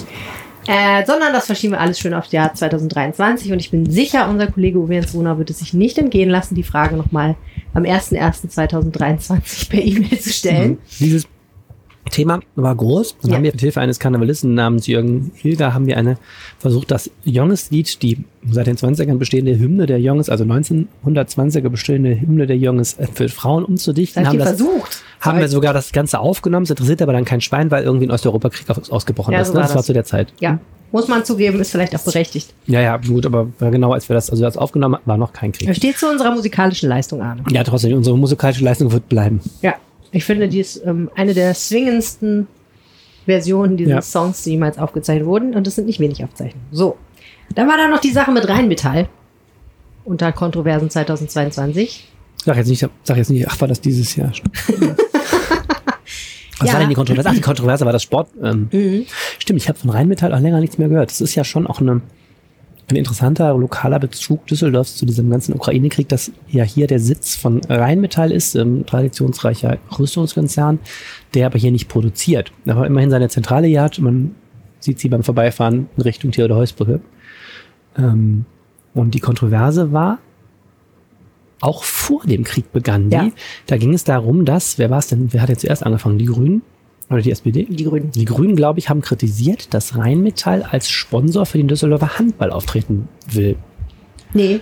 Ach doch, Bergischer HC, ne? Bergischer HC. Mhm. Und dann, ähm, genau, und dann gab es eine ganz große Grundsatzdebatte. Absurderweise war das dann so, dass die große Grundsatzdebatte im Rat dann stattfand, während der Krieg gerade begonnen hatte, was das Ganze natürlich nochmal ähm, eine andere Ebene hob. Also Frau Stark-Zimmermann erinnert mich, war da, also FDP-Politikerin Marie-Agnes Strack-Zimmermann, die alle aus dem Fernsehen jetzt kennen, weil sie Vorsitzende des Verteidigungsausschusses ist, die aber auch in Düsseldorf im Stadtrat sitzt und deswegen gerade natürlich in dieser Rolle jetzt mal ähm, jetzt mal die gro diese große, großen Fragen des Umgangs mit, mit, mit Militär und sichtbarem, sichtbarem Rüstungskonzern in Deutschland äh, zu bearbeiten, die ein Heimspiel hatte. Also es gab dann eine große Kontroverse der Frage, wir nehmen ja auch Gewerbesteuer durch Rheinmetall ein, das ist ein großer Arbeitgeber, er sitzt schon immer hier. Ist uns das so peinlich, dass wir verhindern wollen, dass der auf Trikots auftaucht, der Name. Und dann kam dabei raus, im Grunde ist es so, dass die immer schon total viel Sport sponsern. Es gibt auch Fotos von, ich meine sogar ich weiß nicht mehr, irgendein Handballverein aus Düsseldorf, der mit Rheinmetall-T-Shirts auch mal auf, also Trikots mal aufgelaufen ist. Ähm, es war eigentlich so ein bisschen so eine, irgendwie war es ein bisschen so eine Alibi-Debatte. Auch total. das fiel natürlich dann total in den Landtagswahlkampf. Ich glaube, das Ganze hat auch, meine ich, Mona Neubauer von den Grünen auch als Erste aufgeworfen, das Thema. Es endete dann mit einer knappen Mehrheit dagegen, Rheinmetall als Sponsor, das Sponsoren zu verbieten. Man hätte das sowieso nur verbieten können für, ähm, unter, also für Vereine, die irgendwie von der Stadt sind. Also beziehungsweise in dem Fall war es so, dass zufälligerweise dieses Sponsoring-Paket über die städtische Sportagentur geknüpft worden war. Also Fortuna zum Beispiel kann sich im Grunde seine Sponsoren selber aussuchen. Da kann der Stadtrat jetzt auch nicht Nein sagen, wenn das jetzt nicht irgendwie anstößig ist in einer etwas größeren Natur. Ne? Ja, und ich meine, wir sind ja jetzt inzwischen an einem Punkt, wo auch grünen Politiker Waffenlieferungen fordern. Mhm. Also frage ich mich schon, ob die da jetzt heute noch so hinterstehen würden. Wahrscheinlich nicht. Auf jeden Fall fand ich damals, dass du sehr klug analysiert hast, wie Moralpolitik ganz schön in die Enge manövrieren kann, wenn man sie übertreibt. Weil man natürlich sich an bestimmten Stellen die Handlungsfähigkeit komplett nimmt, wenn man zu rigide ist. Und ich finde, das ist ein durchgehendes Thema des Jahres 2022 für mich. Und das wird auch weitergehen 2023. Das habe ich geschrieben? So habe ich das jedenfalls verstanden. Ich meine, was weiß ich, was du geschrieben hast. Ich weiß nur, was du mir erzählt hast. So aber egal, also. wir können es ja nochmal nachhören. Vielleicht habe ich die auch komplett falsch verstanden. Aber der Punkt ist, die Frage, wie moralisch rigide slash prinzipientreu man eigentlich sein mhm. muss, äh, auch im Angesicht von Krisen, die ganz furchtbar sind, ist, finde ich, total wichtig im Moment, weil ich finde ja ganz frappierend, dass ganz oft gesagt wird, wir müssen das ideologiefrei entscheiden mhm, oder man darf sich da auch nicht moralisch verrennen. Oder das mit dem erhobenen Zeigefinger ist ja auch so ganz gut, ein mhm. ganz gutes Beispiel, weil im Endeffekt geht es ja immer eigentlich darum, dass man eigentlich sagen will, wir haben hier zwar moralische Prinzipien, die gelten in Friedenszeiten, alles gut, aber jetzt gerade ist ja eine Krise, da müssen wir leider diese moralischen Prinzipien für einen Moment mal zurückstellen. Aber das ist das total interessant, was du ansprichst, weil das stimmt. Und ähm, nicht nur, dass mein Gedächtnis wirklich rekordverdächtig schlecht ist und mir das schon so lange her vorkommt, es ist wirklich eine Debatte aus einer anderen Ära. Also ne, kurz danach. Aber die gilt ja immer noch, oder? Wir haben immer noch das gleiche Problem. Ja, aber kurz danach war der große Auftrag, also kurz danach kam die sogenannte Zeitenwende, das Sondervermögen Bundeswehr, die beauf, mhm. ne, die, die, jetzt, jetzt momentan gibt es auch die Diskussion, die auch ich habe jetzt kurz von einem grünen Bundestagsabgeordneten nochmal gelesen, wir müssen auch in der Lage sein, Munition zu fertigen, mhm. äh, mehr, schneller und so weiter. Ne? Also die, die Diskussionen, die geführt werden, sind ja natürlich völlig andere, andere, als vor dem Ukraine-Krieg. Und deswegen ist eigentlich die, ja, diese Diskussion, ob dann Rheinmetall, die ja plötzlich für unsere Wehrhaftigkeit sozusagen eine total wichtige Bedeutung haben, weil wir in der Lage sind, selber in Deutschland Waffen zu fertigen. Also das ist ja momentan eher das, was, ja. worüber man froh ist äh, in großen politischen Linien. Die Diskussion, ob die dann irgendeinen läppischen Handballverein äh, ähm, sponsern können, ist eigentlich wirklich aus einer anderen Zeit, ne? Ja, und ich meine, das zeigt ja eigentlich auch nur, es ist ja vollkommen richtig, finde ich, feste moralische Prinzipien zu haben, an denen man auch festhält. Aber man muss sich halt schon mal das zu Ende denken, ne? Wenn man so eine politische Forderung aufstellt, muss man sich halt mal überlegen, was wäre denn, wenn ABC? Würde ich das dann immer noch denken? Und wieso ist es okay, das jetzt zu denken, aber dann nicht mehr? Echt krass. Ja, total. Ja, und ich meine, man kann ja zum Beispiel sagen, ich bin Pazifist, ich bin dagegen, dass Leute im Krieg abgeknallt werden, aber wenn wir schon eine Bundeswehr haben, dann müssen die wenigstens so vernünftig ausgestattet sein, dass sie nicht beim kleinsten Kugelhagel alle tot umfallen und im Winter erfrieren, weil sie keine vernünftigen Jacken haben, was ja wirklich lächerlich ist und ja, in andererseits ist es eben auch so, wenn, du, wenn, du, wenn du regieren willst, also ich meine, in diesen Zeiten ist eine widerspruchslose Politik auch eigentlich nicht zu erreichen. Also die, meine, die einzige, zum Beispiel Düsseldorfer Stadtrat, die einzige Fraktion, der man wirklich, finde ich, nachsagen kann, dass sie sehr, sehr konsequent ist, ist immer die Linkspartei, die natürlich auch sofort Rheinmetall verboten hätte und so weiter. Die aber, aber die regieren auch nie. Haben, genau. Also solange du immer in der Opposition bist, kannst du halt total, und das ist natürlich das Thema, was die Grünen jetzt auch noch haben. Ne? Die regieren in Düsseldorf mit, die regieren im Bund mit, die regieren im Land mit. Mhm. Ähm, und es ist ja ein bisschen linke, sagen wir mal so, es ist ein bisschen Folklore der Düsseldorfer Linken gegen Rheinmetall zu protestieren. Das ist ja immer mal wieder vor Rheinmetall vor der Tür da auch Protest. Das ist so, das das gehört zu Düsseldorf dazu irgendwie, ne? Und das ist ja genauso wie die Linkspartei jedes Jahr fordert, dass bei der bei der Karrieremesse die Bundeswehr keinen Stand haben soll. Das ist so ein bisschen so ein Antrag, legen, die sich selber auf Wiedervorlage fürs nächste Jahr. Ne? Und dieser Ukraine-Krieg schüttelt auch auf kleiner Ebene sowas natürlich total durcheinander. Ja. Ja, dann haben wir ganz zu Beginn des Jahres über das sogenannte 30-Euro-Schnitzel berichtet. Die Hausbrauerei Schumacher hat damals ein Schnitzel auf ihre Karte gesetzt. Beziehungsweise der Schnitzel stand schon vorher auf der Karte, aber der Preis hat sich auf einmal verändert. Da stand nämlich eine 3 vorne. Und das war noch vor der aktuellen Inflationsdiskussion. Ja, ja, das war vor der aktuellen Inflationsdiskussion. Aber dann ist mir erst nochmal aufgegangen, dass wir ja schon ganz lange eigentlich eine Inflation haben. Ich habe da nochmal nachgeguckt. Die hat ja schon 2021 angefangen. Es ist ja nicht so, dass mit dem Krieg in der Ukraine die Inflation angefangen hätte, sondern schon damals hat Uwe Jens gesagt, guck mal, die Nudeln sind auch alle teurer geworden. Also Guck das mal nach, hat was, schon was im kostet Herbst jetzt das Schnitzel? Die liegt bei 36 eine Euro. sehr gute Frage. Wahrscheinlich steht es gar nicht mehr auf der Karte. Es waren ja auch manche Gastronomen, die gesagt haben, Feierabend, so eine teuren Sachen brauche ich hier gar nicht auf die Karte setzen. Die Leute regen sich nur auf.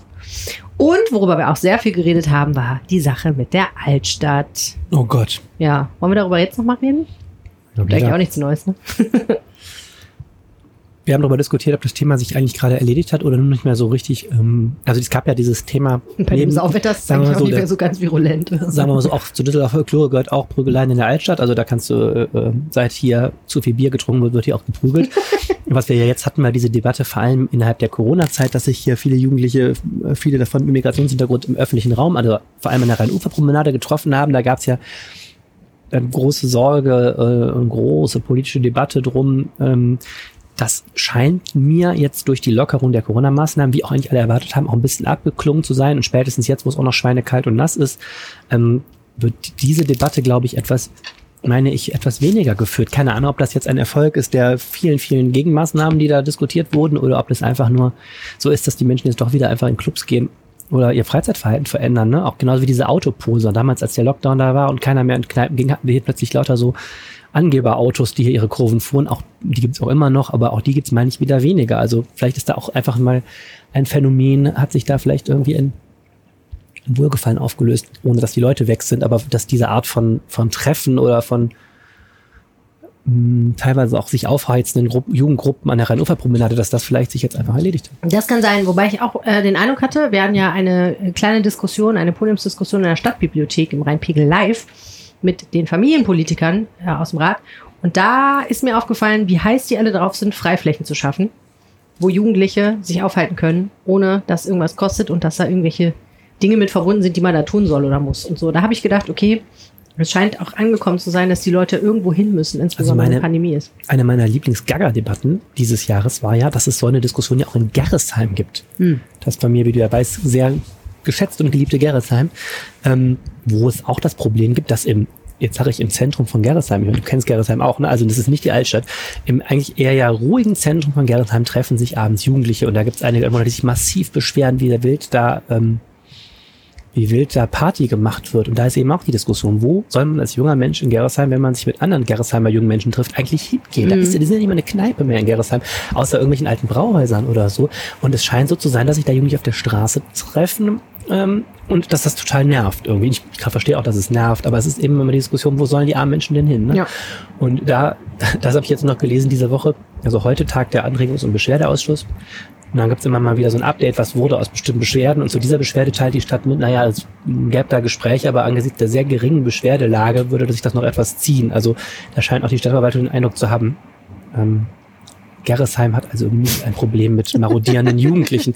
Also ich fand's, ich, ich fand's wirklich irgendwie eine sehr seltsame Debatte. Jo. Und äh, nur der Vollständigkeit halber will ich in dieser Kategorie noch kurz erwähnen, dass es ja auch eine kleine Kontroverse gibt um das Flink-Lieferlager Mm. im Linksrheinischen. Äh, wir haben ein Interview gemacht mit einer Dame, die über diesem Lieferlager wohnt und die sagt, es ist unerträglich, wie laut das ist. Ähm, die Rider verhalten sich teilweise nicht ganz korrekt und insgesamt, äh, wenn sie gewusst hätte, dass dort ein Flinklager einzieht, nachdem sie dort einzieht, wäre sie da auf keinen Fall eingezogen. Diese Geschichte wird jetzt demnächst nochmal in der Bezirksvertretung erörtert werden, weil die Grünen nämlich gesagt haben, so sag mal, wie ist es denn jetzt? Dürfen die das da eigentlich machen?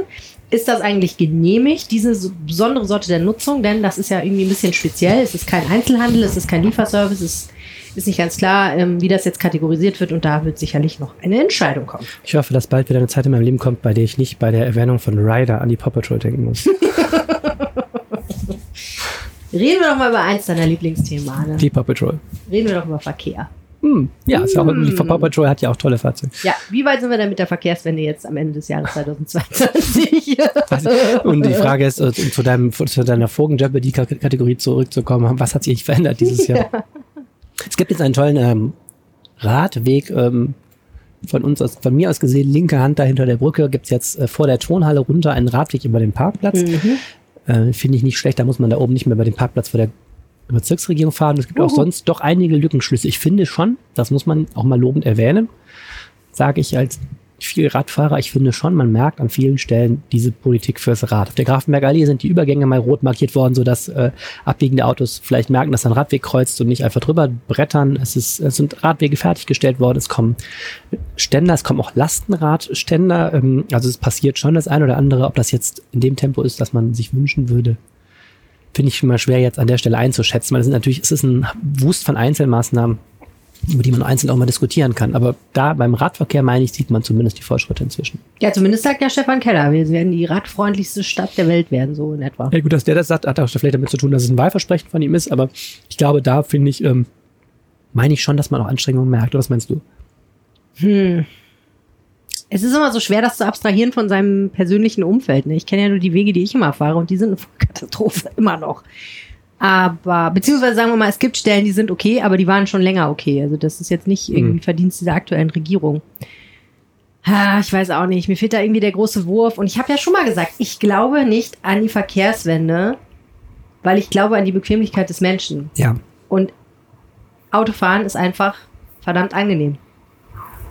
Und ich glaube immer mehr, dass diese Vorstellung, dass wir vom Automobil auf die bereits jetzt vorhandenen Alternativen umsteigen werden, ist nicht realistisch. Sondern ich glaube, die vorhandenen Alternativen müssen radikal weiterentwickelt werden. Ich glaube zum Beispiel, dass der ÖPNV, so wie er jetzt ist, ne, irgendwie nach bestimmten Takten fahrende Busse und Bahnen, das ist ein 100 Jahre altes Konzept oder älter, ich weiß nicht. Und meiner Ansicht nach müsste man da mal ansetzen und sagen, das muss doch besser gehen, ehrlich gesagt, in Zeiten des des Algorithmus mhm. und der künstlichen Intelligenz muss es doch Methoden geben, das bequemer und individualisierter zu machen, weil du kannst nicht von Leuten, die damit aufwachsen, ne, deine und meine Kinder, die wachsen damit auf, dass jeder Scheiß customized wird, dass du alles schön nach deinen Bedürfnissen einrichten kannst, dass ja. alles da ist, wenn du auf den Knopf drückst, weil der Lieferservice in 10 Minuten es dir nach Hause bringt. Von denen kannst du nicht erwarten, dass sie 10 Minuten auf den Bus warten. Das machen die einfach nicht. Kann ich mir nicht das vorstellen, wenn nicht, sie nicht müssen. So, wenn sie müssen, mhm. okay, andere Sache. Aber also da habe ich echt große Zweifel, ob die Bequemlichkeit des Menschen nicht einfach daran zerschellt. Und ich glaube halt, es wäre ja möglich, meiner Ansicht nach, Alternativen zu schaffen. Ne? Man denkt nur für nicht so klein. Jetzt machst du eine ganz große Debatte auf. Ich, ja. ich bin nicht sicher. Also ich finde, ähm, ich finde zum Beispiel jetzt was, also ich finde der Rad, also ich fahre wie gesagt, sehr gerne Rad, obwohl ich jetzt auch keine super Spaßkanone bin, aber ähm, ich finde auch immer, dass es praktische Vorteile hat. Also ich bin definitiv. Der Regen. Ja, das ist ein praktischer Nachteil, aber Die ich meine, ich bin Autofahrer. definitiv bei vielen Strecken schneller, schneller als mit, der, mit den Autos und so. Und da glaube ich schon, dass es, dass, dass da eine große Vielfalt gibt. Ich glaube, um aber du bist nur deswegen schneller mit dem Auto, weil das Auto in dem Fall benachteiligt ist, ne? Und das ist ja natürlich der andere Teil der Debatte. benachteiligt? Naja, weil es im Stau steht oder weil es an der Ampel steht. Weil es ja nicht das Auto benachteiligt. Es gibt einfach zu viele Autos und deswegen. Genau. Ja. Naja, also nicht das Auto benachteiligt, sondern weil, weil das Auto Nachteile hat an dem Fall. Ja, und nicht, weil das Rad Vorteile hat. Die sind ja massiv. Also was, was die Kosten angeht, was die, äh, ich glaube, diese Debatte, die wir geführt haben kürzlich über das Thema Gebührenerhöhung, ich glaube, dass es oh, ja, immer Park. stärker so werden wird, dass das Auto ein reiche Leute-Verkehrsmittel in der Stadt wird. Dass halt die Leute gezwungen werden, irgendwann zu sagen, Parkgebühren und Spritpreise und so weiter äh, ist mir jetzt zu teuer und die Geringverdiener fahren halt Bus. Und ich glaube, dass der Teil ähm, der Menschen, die sich jetzt schon ein SUV mit so einer Ausstattung für sehr, sehr viel Geld kaufen und auch mit den Spritpreisen kein Problem haben, sich auch nicht so schnell ändern wird, wenn man ein bisschen mehr fürs Parkhaus zahlt. Ich glaube schon, dass das mehr ein, das Autofahren wird immer mehr Luxus werden. Das glaube ich schon. Und ich glaube, dass es schon auch viele Menschen gibt, die müsste man wirklich zwingen, das Autofahren zu lassen. Das glaube ich auch, dass dieses, ah, wir müssen mehr Leute zum Umstieg überzeugen. Ich glaube auch, dass da die Beharrungskräfte sehr, sehr groß sind. Also da wird, glaube ich, auch politisch oft das glaube ich, wissen auch die Politiker. Also das wird ähm, oft, glaube ich, politisch immer so gesagt. Wir müssen die Alternativen stärken, dann steigen Leute um. Ich glaube, das zu schaffen, da müsste man durchaus dann eher darüber diskutieren, ob man das Auto noch viel stärker einschränkt und die Innenstadt für Autos sperrt, wie manche Kommunen oder allen Parkraum abbaut oder solche knallhart Maßnahmen macht. Ich glaube, wenn man das wirklich erzwingen will, muss man es erzwingen. Das glaube ich Ja, auch. das glaube ich halt auch. Aber das Problem ist, glaube ich, das mit dem Erzwingen, das führt halt auch immer zu sehr viel Wut und Genau, das ist die. Frage, ob das politisch überhaupt durchsetzbar Nee, ist. genau. ist. meine Ich, ich will ja gar nicht, ich will da gar nicht dafür reden, aber ich glaube, dass dieses sanfte, wir stärken die Alternativen und so weiter. Ich sehe Ich will ja nicht die Alternativen stärken. Ich will gerne einen großen neuen Wurf. Ich will gerne eine, eine, eine Alternative, die so viel besser ist und wo die, wo, wo die gesamte Gen Z sagt, was soll ich denn mit einem SUV? Das Mhm. und das ist doch viel geiler. Hier, ich kann in meinen, äh, wie soll ich sagen, on-demand aufpoppenden Pod steigen und der trägt mich dann sanft durch die Lüfte. die immer wieder diskutierten, Und währenddessen kann ich Netflix streamen und wenn ich ankomme, werde ich noch, äh, wird mir noch der Popo gepudert und ähm, die immer diskutiert. Es gibt ja immer diese Firma hier auch So. Neues, glaube ich, die immer diese Pendlerflugzeuge, die will, dass man Ja. ja. Flugzeug, das wäre sowas, was du dir vorstellen würdest. ne? Nein, Pendlerflugzeuge, ja. Dieser Pendlerflugzeug ist ja auch nur eine alte Technologie neben, ach, was weiß ich, ich bin ja kein Aber äh, weißt du, ich weiß bin nicht, auch mal kurz ein ernsthaft, äh, ernsthafter Satz dazu. Ich glaube, das große, die große Achillesferse der ganzen Verkehrswende in Düsseldorf ist für mich die Rheinbahn. Ich finde das, Hm. Die, also jetzt sind endlich mal die neuen Züge da, die Jahre zu spät kamen, irgendwie, äh, jetzt mal nenn, nenn dir mal ein Beispiel, weißt du, du kommst hier mit irgendwelchen tollen, die Generation Z braucht hier künstliche Intelligenz und so, ja. Die Rheinbahn macht gerade macht gerade, jubel, bejubelt gerade, dass möglicherweise die Lage auf der U79, der großen Problemstrecke, etwas besser wird. Da gibt es ja tierisch Verspätungen, überfüllte Züge. Seit ich bei der RP bin, wird sich da die ganze Zeit beschwert, weil Menschen, wir haben jetzt einen Brief von einem, der hat sein Kind auf eine andere Schule getan, weil er so viel Ärger mit der Schule hatte, weil das nie pünktlich kam. Ne? Jetzt kann man sagen, der hätte es auch einfach zwei Bahnen früher schicken können, aber wie auch immer, super unzuverlässig. So, jetzt meldet die Reihenbahn, Erfolg, Erfolg. Ähm, es gibt jetzt, wir setzen jetzt äh, Leerzüge ein, immer jeder so und so viele Zug, die in Wittler erst starten. Also die Linie kommt ja aus Duisburg eigentlich. In Wittler, also auf der ersten Station auf Düsseldorfer Stadtgebiet starten. Dann haben die nämlich noch keine Verspätung da, siehe da. Ähm, und dann wird es alles besser. So. Die Wahrheit ist, die machen das deshalb, weil die Duisburger Kollegen so wenig Züge haben, dass sie es nicht mehr schaffen, diese Linie überhaupt zu bedienen. Ich meine, da können jetzt, kann jetzt die Rheinbahn nichts für. Aber also das, wenn ich denke, so, wenn das die Diskussion sind, ja, die wir im ÖPNV führen, dass diese Verkehrsunternehmen, die Rheinbahn hat auch chronisch zu wenig Züge. Da wird immer gesagt, ja, Taktverdichtung, jetzt haben sie gerade die Taktverdichtung auf der U75 wieder gestrichen. Ähm, Hm. so, weil gesagt wird, nein, ganz ehrlich, wir haben keine Fahrzeuge dafür. Ja. Und da brauchst du ja gar nicht mit irgendwelchen modernen Apps zu kommen. Also ich finde, das ist deprimierend. Da kann ich, nochmal, es ist nicht die Schuld der Rheinbahn alles, sondern es ist ein strukturelles Problem des ganzen Nahverkehrs in Ja. seiner Finanzierung und vor allen Dingen seiner Vernachlässigung über viele Jahrzehnte. Man hat Jahrzehnte einseitig den Autoverkehr gefördert und da steckt man nun. Aber letztlich, ähm, äh, glaube ich, wenn du mal sagst, also wenn du gerade sagst, dieses Alternativen fördern, hast du völlig recht. Aber ich habe nie das Gefühl, auch was die Deutsche Bahn angeht, wenn man die Alternativen so lange so schlecht entwickelt, ähm, wirst du jetzt auch nicht in der Geschwindigkeit, die wir in Sachen auch Klimaschutz eigentlich jetzt bräuchten, wirst du nicht einen begeisternden, begeisternden Nah- und äh, Fernverkehr auf der Schiene haben und äh, mit, mit, mit Linienbussen haben, ähm, wo die Leute sagen, Juchai, mein neuer SUV, den stelle ich bei eBay Kleinanzeigen rein, ich möchte jetzt nur noch Bus fahren. Oh gut, okay. Ich finde, es ist Zeit für die Kategorie gute Nachrichten. Ja, das ist wahrscheinlich an dieser Stelle jetzt richtig. Ich habe sage, zwei, sage, sage und schreibe zwei gefunden. Zwei Stück. Echt, immerhin. Soll ich sagen? Bitte. Soll ich sagen? Ähm, erinnerst du dich noch daran, dass wir darüber berichtet haben, dass ein Parkplatz in Flingern bald ein Wald wird? Ja, da bin ich heute noch vorbeigefahren. Ja, das war die erste Episode 2022. Mhm. Und nächste Woche wird es im Rat beschlossen. Stimmt. Krass, ne? Krass. Ja. Und die sind alle total begeistert über die Geschwindigkeit, weil nämlich dann wird es im Frühjahr ausgeschrieben und im Sommer soll es Realität werden. Also sie? halt angefangen, ne? So. Mhm. Und vielleicht ist im Herbst, dann stehen da schon die ersten Bäume. Das ist total klein. Leute vorbeigefahren, ich habe mir den viel größer vorgestellt. Winzig. Ich habe gedacht, das Ein ist die Hain. ganze Fläche von diesem gebauten Händler, aber es ist irgendwie nur die Hälfte. Tja, so ist das. So ist das mit den Pocket Parks. Zweite gute Nachricht. Die autarke Toilette auf dem Stresemannplatz.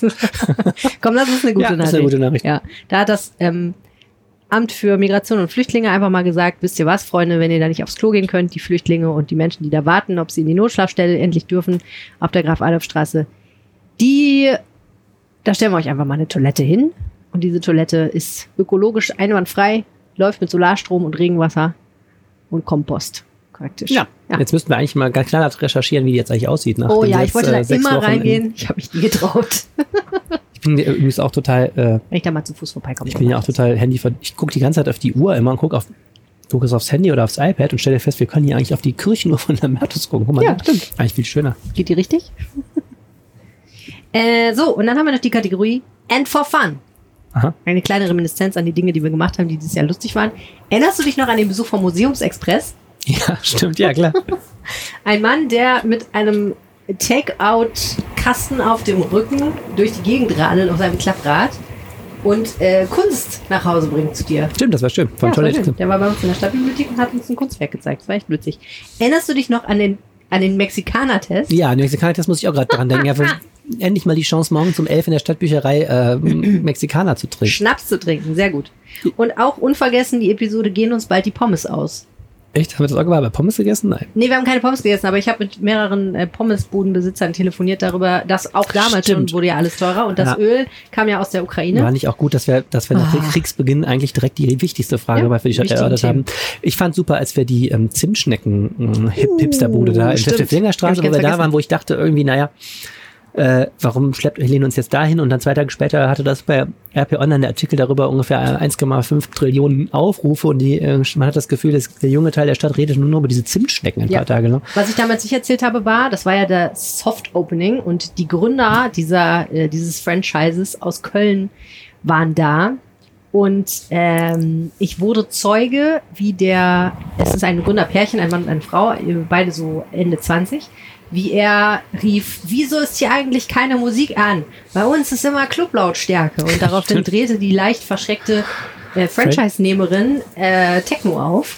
Und zwar auf eine Lautstärke, die mich erinnerte an diese schrecklichen, ich weiß gar nicht, ob es die noch gibt, diese, diese Modeketten Abercrombie Fitch und was Mhm. war das noch so ähnlich irgendwie, wo so immer, wo es so dunkel ist und da wird so Parfum versprüht überall Mhm. und, und es dröhnt irgendwie Stimmt. Musik aus den Boxen, sodass du nicht mehr weißt, wo es vorne anfangs ist. kam so Mail- Mail-Models, die einen an der Tür Genau. begrüßten. Ne? Hm. Ja, das war ist bei Abercrombie.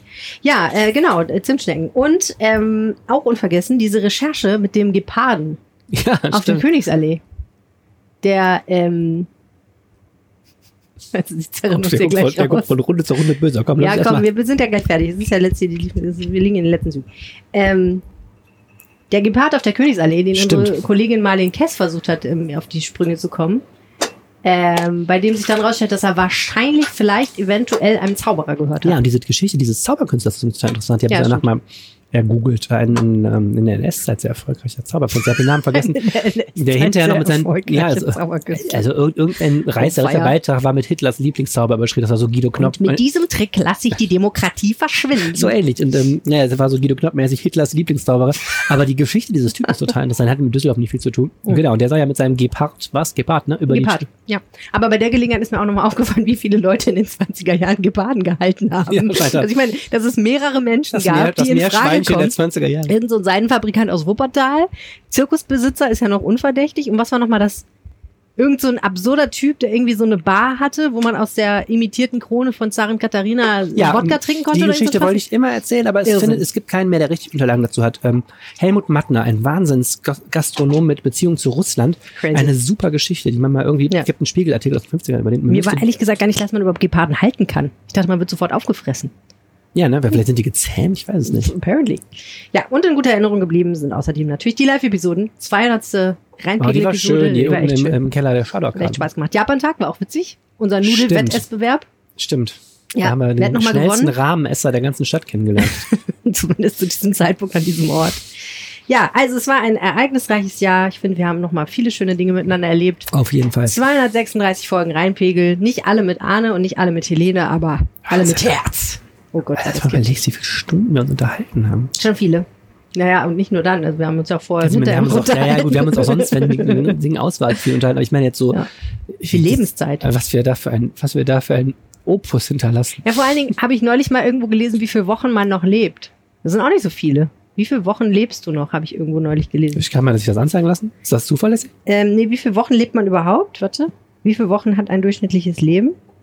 Wie viele Wochen hat das Leben? Aber es sind nicht so viele. Also wenn ich das ganze Frühstück hier aufgegessen habe, wären es nicht mehr. 5200 Wochen. Das finde ich aber ganz schön viel. Aber nur dann, wenn du 100 Jahre alt wirst. Und wenn du jetzt mal überlegst, 236 von den 5200 haben wir gepodcastet. Naja, okay, ist nicht so beeindruckend. Wenn du jetzt überlegst, wie viel Tatort man da gucken kann, jeden Sonntag. Ja. Bevor wir jetzt zu einem großen Zusammenschnitt kommen von all den wunderbaren Minuten, die Annelie uns beschert hat, es ist jetzt eher vielleicht was, nicht für die Leute, die das erste Mal Reinpegel hören, Freunde, aber für die, die immer schon Reinpegel hören, ist es sicherlich eine schöne Reise in die Vergangenheit. Würde ich dich du, ganz ich gerne fragen, woran du dich du erinnerst eigentlich. Ich habe so eine Blockade da im Kopf. Wenn du mich fragst, was, also auch immer Leute fragen, wo redet ihr den Podcast? Ich sag immer diese Seekuh. ich weiß gar nicht, wann das war. Das war 2019 oder so. Da haben wir, Die habe ich auch auf der Liste, ja. da haben wir irgendwie, äh, da hatte die CDU gefordert bei der Haushaltssitzung, damals in der Opposition, der Aquazoo soll erweitert werden. Vision, da muss ein riesen neues Gehege, äh, Becken hin und so, dann könnte Düsseldorf auch erst, als erster so in Deutschland Seekühe halten. Und ich, also, es hat uns wochenlang auf jeden Fall amüsiert. Und wir hatten auch eine Episode, wo ich immer irgendwas versucht habe zu erzählen zu den Haushaltsberatungen. Du hast einfach immer irgendwas über Seekühe reingerufen. Und irgendwie, wenn ich die Leute fragen, warum redet ihr in den Podcast? Ich sage es dann nie, weil ich es so ein bisschen trashy finde, aber ich denke immer als erstes Seekuh. Okay. Das wird sicherlich dann auch gleich Wie im geht's dir denn Best-of. da? Woran Ja, die? Seko habe ich auch auf der Liste. Ich habe viele Dinge hier auf der Liste. Einige auch aus jüngster Zeit, Arne. Ja, das ist das Gedächtnis wahrscheinlich auch noch besser. Ne? Ich habe aber auch einfach nochmal nachgeguckt. Also du hast sehr viel über die Füchse geredet zum Beispiel von Franz ja? Marc. ja, so ein Thema, was auch außerdem überhaupt keinen interessiert. Der Popper-Bratweg, erinnerst du dich noch? Stimmt, der auch. Ja. Dann weiß ich noch, ähm, was uns auch sehr begeistert hat, ähm, war ja damals die Umweltspur. Da waren wir Ja, ja gut, auch ja, klar. live Und Ed. Sheeran, da Ed konnte man nicht, Sheeran. kann man nicht vorbei, ne? Die 100. Episode, wo wir Fragen beantwortet haben, die man immer schon mal Mir hat sehr viel. Spaß gemacht, muss ich sagen. Ja, das war super. Das mit war der lustig, Konfettikanone, ne? Ja. Da habe ich noch Jahre später in meinem Rucksack Konfettistücke gefunden. ähm, ich fand super die, ähm, muss ich sagen, die Podcasts, die wir gemacht haben vor der Kommunalwahl 2020, als wir die ganzen Kandid- OB-Kandidaten die waren da habe ich echt viel gelernt. Das war ähm, Die schneide ich da jetzt aber die Leute, obwohl ich, also die die alle Leute, noch online, kann man noch Leute waren mir nicht neu, aber wir haben die so, wir haben die so irgendwie schräg befragt. Ich fand das, die waren noch nicht alle gleich gut, aber sie hatten echt ihre Momente. Das stimmt. Und ich fand aber auch, man konnte schon so ein bisschen absehen, wer gewinnt. Ja, das kann sein. Das. Ja, ähm, was haben wir noch Schönes? Wir waren mal in der Gerhardstraße. Erinnerst du dich noch daran? Das war super. Dass Da du noch weißt, wo die Gerhardstraße ja, gegenüber von Rheinmetall rein. Stimmt, ist. Ich Gerhardstraße. muss erst mal nachgucken, wo das nochmal ist. Stimmt, da war ich vorher, vorher und hinterher auch nie Da wieder. ging es ja um die berühmten Blumenkübel, die da das Parken verhindern sollen, ob die Stimmt. legal sind oder Wir illegal. standen mal auf dem Gerresheimer S-Bahnhof und haben uns vom Kollegen Marklinger erklären lassen, warum der nicht saniert wird. Stimmt, richtig. Du warst im Kunstpalast? Alleine mal. Mhm, Ja, und hast dich rumführen lassen. Das ist auch sehr witzig. Du hast uns den äh, Boxer Timo Ross vorgestellt, wo ich seitdem immer, wenn er Oh ja. kämpft, äh, lese und äh, weiß, das ist Ja. der Timo Ross aus dem Aber das kommt jetzt hier natürlich nicht vor, ist ja best auf Arne lieb. Sehr schön fand ich auch den Moment, wo du beschreibst, wie schön es ist an den S-Bahn-Stationen in Düsseldorf. Das werde ich auch niemals vergessen. naja, und noch vieles mehr, das hört ihr gleich. Das war der Rheinpegel für diese Woche dieses und für Jahr. dieses Jahr und für dieses Leben, Arne lieb. und das letzte, letzte in meinem Leben. Oh ja, Du machst aber weiter. es war schön mit dir. Vielleicht kann man das schon sagen. Ich mache weiter. Es wird den Rheinpegel weitergeben, aber wenn du mich jetzt fragst, ähm, wenn ihr mich jetzt fragt, wie das aussehen wird, ehrlicherweise, ich weiß es nicht. Wir gönnen uns jetzt mal eine kleine kreative Pause. Es gibt noch ein bisschen Material im Feed bis Ende des Jahres. Das wird aber ganz anders sein als das, was ihr kennt. Und wir überlegen hinter den Kulissen ganz ähm, intensiv, was wir machen können. Was ich auf jeden Fall weiß, ist, dass du ein Arne liebförmiges Loch hinterlassen wirst, in das ich nicht irgendjemand anders einfach reintun will, weil äh, erstens glaube ich, äh, das kann keiner ausfüllen und zweitens, naja, geht halt nicht. Deswegen müssen wir einfach mal gucken, wer hier der Podcast Co-Host sein wird. Wenn ihr Ideen da draußen habt, was wir machen sollen, was wir anders machen sollen, was wir neu machen sollen, oder wenn ihr einfach auch mal Co-Host sein wollt, meldet euch an. Mom- Ich bin kein äh, Mensch äh, großer Schlussworte. Ähm, Jetzt kommt's. Merke ich, seit ich Also sag ich einfach in diesen Tagen gut. mehrere Schlussworte sagen muss. Schluck Ähm, ich wollte nur sagen, es hat mir immer wahnsinnig Spaß gemacht. Du schiebst mich immer so nach vorne. Es ist dein, dein Baby und die Leute wollen eigentlich in Wahrheit nur dich hören. Deswegen, Nein, oder vor ich allem nicht. dich hören. Deswegen glaube ich, mache ich mir keine Sorge, dass du das auch weitermachst. Ich zumindest habe dir immer sehr gerne zugehört. Vielen Dank. Und bis dahin, alles Gute.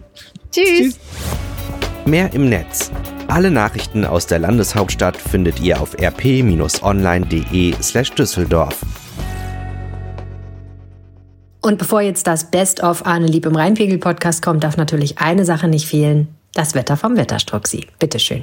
ihr euch eigentlich noch an Zeiten erinnern, an denen die Sonne schien? Also für mich ist es irgendwie schon Ewigkeiten her. Es kann aber vielleicht auch daran liegen, dass ich die letzten vier Tage einfach im Bett lag und mich mal wieder einer Grippe hergeben musste. Naja, egal. Ich grüße euch ganz herzlich zum Wochenendwetter und das Wetter am Wochenende bringt uns relativ wenig Änderung. Und damit habe ich im Prinzip auch schon alles gesagt. Wir gehen es trotzdem am Detail durch. Also, der Samstag wird so ein bisschen Lotteriespiel sein zwischen, wir werden ziemlich dichten Nebel bekommen und es wird relativ klar in der Nacht sein und dann kommt am Morgen die Sonne heraus.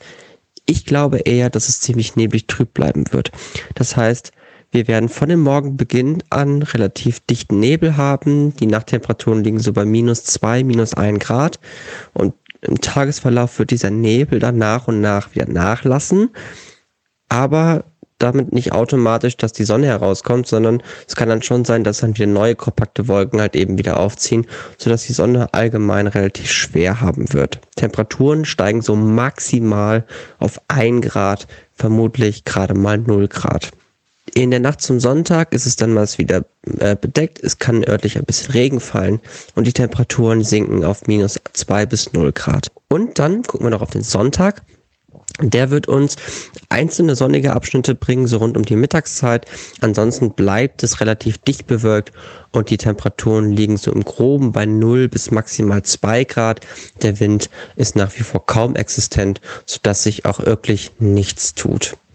Leider bleibt es weiterhin grau. Blicken wir doch auf den Montag, der soll stand jetzt relativ freundlich werden und dann beginnen die Nächte mal so richtig kalt zu werden mit minus zwei bis minus fünf Grad. Und auch im weiteren Verlauf der Woche soll es wohl erstmal freundlich und kalt bleiben. Wie es dann danach weitergeht, das gucken wir uns dann in der nächsten Woche gemeinsam an. In diesem Sinne, euch eine schöne Woche, ein schönes Wochenende natürlich und ich hoffe, ihr bleibt gesund. Also bis dann, ciao, ciao. Rheinpegel. Der Düsseldorf-Podcast der Rheinischen Post. Hallo und herzlich willkommen zum Podcast. Was bewegt Düsseldorf? Wir sprechen drüber. Jede Woche eine halbe Stunde und ihr hört uns bei Spotify, bei RP Online und in eurer Podcast-App. Und Arne, du bist ja eigentlich ein, wie soll ich sagen, eher ein Zeitgenosse des ruhigen, sanften Wortes. Jemand, der nicht direkt mit der Tür ins Haus fällt, so wie ich, sondern sanft anklopft und das ist der Clou, trotzdem eingelassen wird. Aber selten habe ich dich so, ich möchte nicht sagen aufgeregt, aber doch sehr deutliche Worte wählen hören, wie in deinem Artikel über die S-Bahnhöfe. Ja, ich habe den Fehler gemacht, den man als Journalist nicht machen sollte. Ich bin einfach selber rausgefahren, habe mir vor Ort angeguckt, wie es aussieht. Hintergrund war der neue Stationsbericht des Verkehrsverbunds Rhein-Ruhr, der kommt einmal im Jahr raus. Und da ist es schon eine liebe, liebgewonnene Tradition, dass die Düsseldorfer S-Bahnhöfe alle ganz, ganz unten stehen. Und äh, diesmal haben 19 von 25 Stationen die schlechteste Bewertung gekriegt. Die wird mit einem knallroten, äh, einer knallroten Ampel ge gekennzeichnet. Was ist denn das Problem an den S-Bahnhöfen? Ähm, man muss sagen, in der Kategorie ganz, ganz weit unten gibt es immer noch äh, Schattierungen, große Schattierungen. Und ich habe mir dann einfach mal drei S-Bahnhöfe, die in der Innenstadt liegen und ganz unten stehen, angeguckt. Ähm, einmal der S-Bahnhof Wehrhahn, da habe ich gedacht, naja, die Tester sind gar nicht so äh, die Tester übertreiben total, weil der S-Bahnhof Wehrhahn ist wirklich gerade saniert worden. Der sieht schon ganz anständig aus. Mit dem einen Manko, dass dieser ganze Eingangsbereich ähm, hin zu der Straße am Wehrhahn wirklich total ekelhaft ist. Da ist so ein altes, versifftes, leerstehendes Bahnhofsgebäude, was tierisch nach Urin stinkt. Äh, das haben sie bei der Sanierung dieses Bahnhofs einfach offensichtlich so stehen lassen und gar nicht angepackt. Da hängen auch so riesige Spinnenweben von der Decke. Ja, ja, also da habe ich, also da habe ich mich im Nachhinein gefragt, wie kann man eigentlich diesen ganzen Bahnhof sanieren und das Ding einfach stehen lassen. Aber immerhin, die Anzeigen funktionieren, der Bahnhof selber ist in Ordnung, da gibt's Wacht, Wartehäuschen und so. Ja, und dann bin ich zum S-Bahnhof Oberbild gefahren und habe dann am Schluss einen Artikel geschrieben, der heißt, die Verkehrswende endet am S-Bahnhof Oberbilk, weil dieser, dieser ganze Hast du mal das Hobby gehabt, Lost Places dir anzugucken? Nein, was ist das? Äh, also diese, dieses Hobby zu verfallenen Orten zu gehen und äh, da so einzusteigen? Mm, nee, habe ich nicht gehabt. Mich hat das als Student kurzzeitig umgetrieben und am S-Bahnhof Oberbilk fühlte ich mich da richtig erinnert. Weil ich habe halt so auch keinen Todeswunsch im Gegensatz zu dir, aber okay. Dann gehe ich zum S-Bahnhof Oberbilk, weil das, das ist genau dieses Gefühl. Du kommst da rein und es blättert so der Putz von der Decke und da sind so Glasbausteine, die sind zerschlagen, aber es interessiert auch keinen, die sind offensichtlich schon lange zerschlagen. Äh, da hat jemand in die Ecke gemacht und ähm, es hätte auch ein Rave stattfinden können. Ja, aber so ein Rave, wo, wo dann keiner hin will. Und dann gehst du da hoch und dann ähm, sind auf beiden Seiten da so Fahranzeiger, welche Züge kommen. Da ist einfach mit so rotem Klebeband so ein X drauf gemacht auf beiden Seiten. Das, selbst das Oberbilk auf dem Schild Düsseldorf-Oberbilk ist abgeblättert.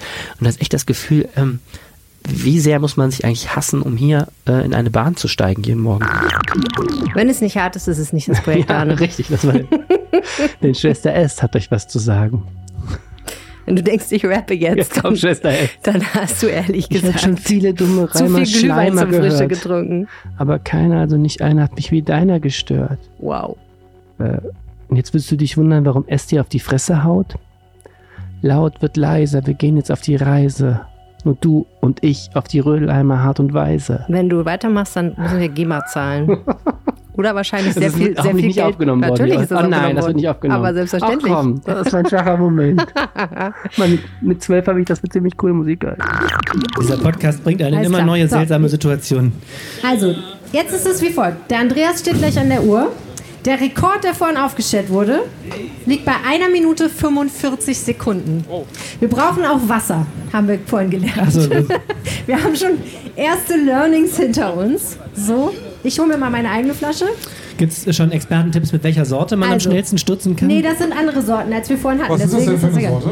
ich hab ich hab Helene, Pork- Helene habe ich jetzt Schwein zugeschanzt und ich habe Sojasauce genommen. Ah ja. Okay. Was hast du? Hast du auch? Soja. Auch Soja, okay. Okay, Ihr habt die vegetarische. Variante und ich muss hier das Wir werden jetzt gleich äh, einen Countdown runterzählen, damit alle wissen, wann sie loslegen dürfen.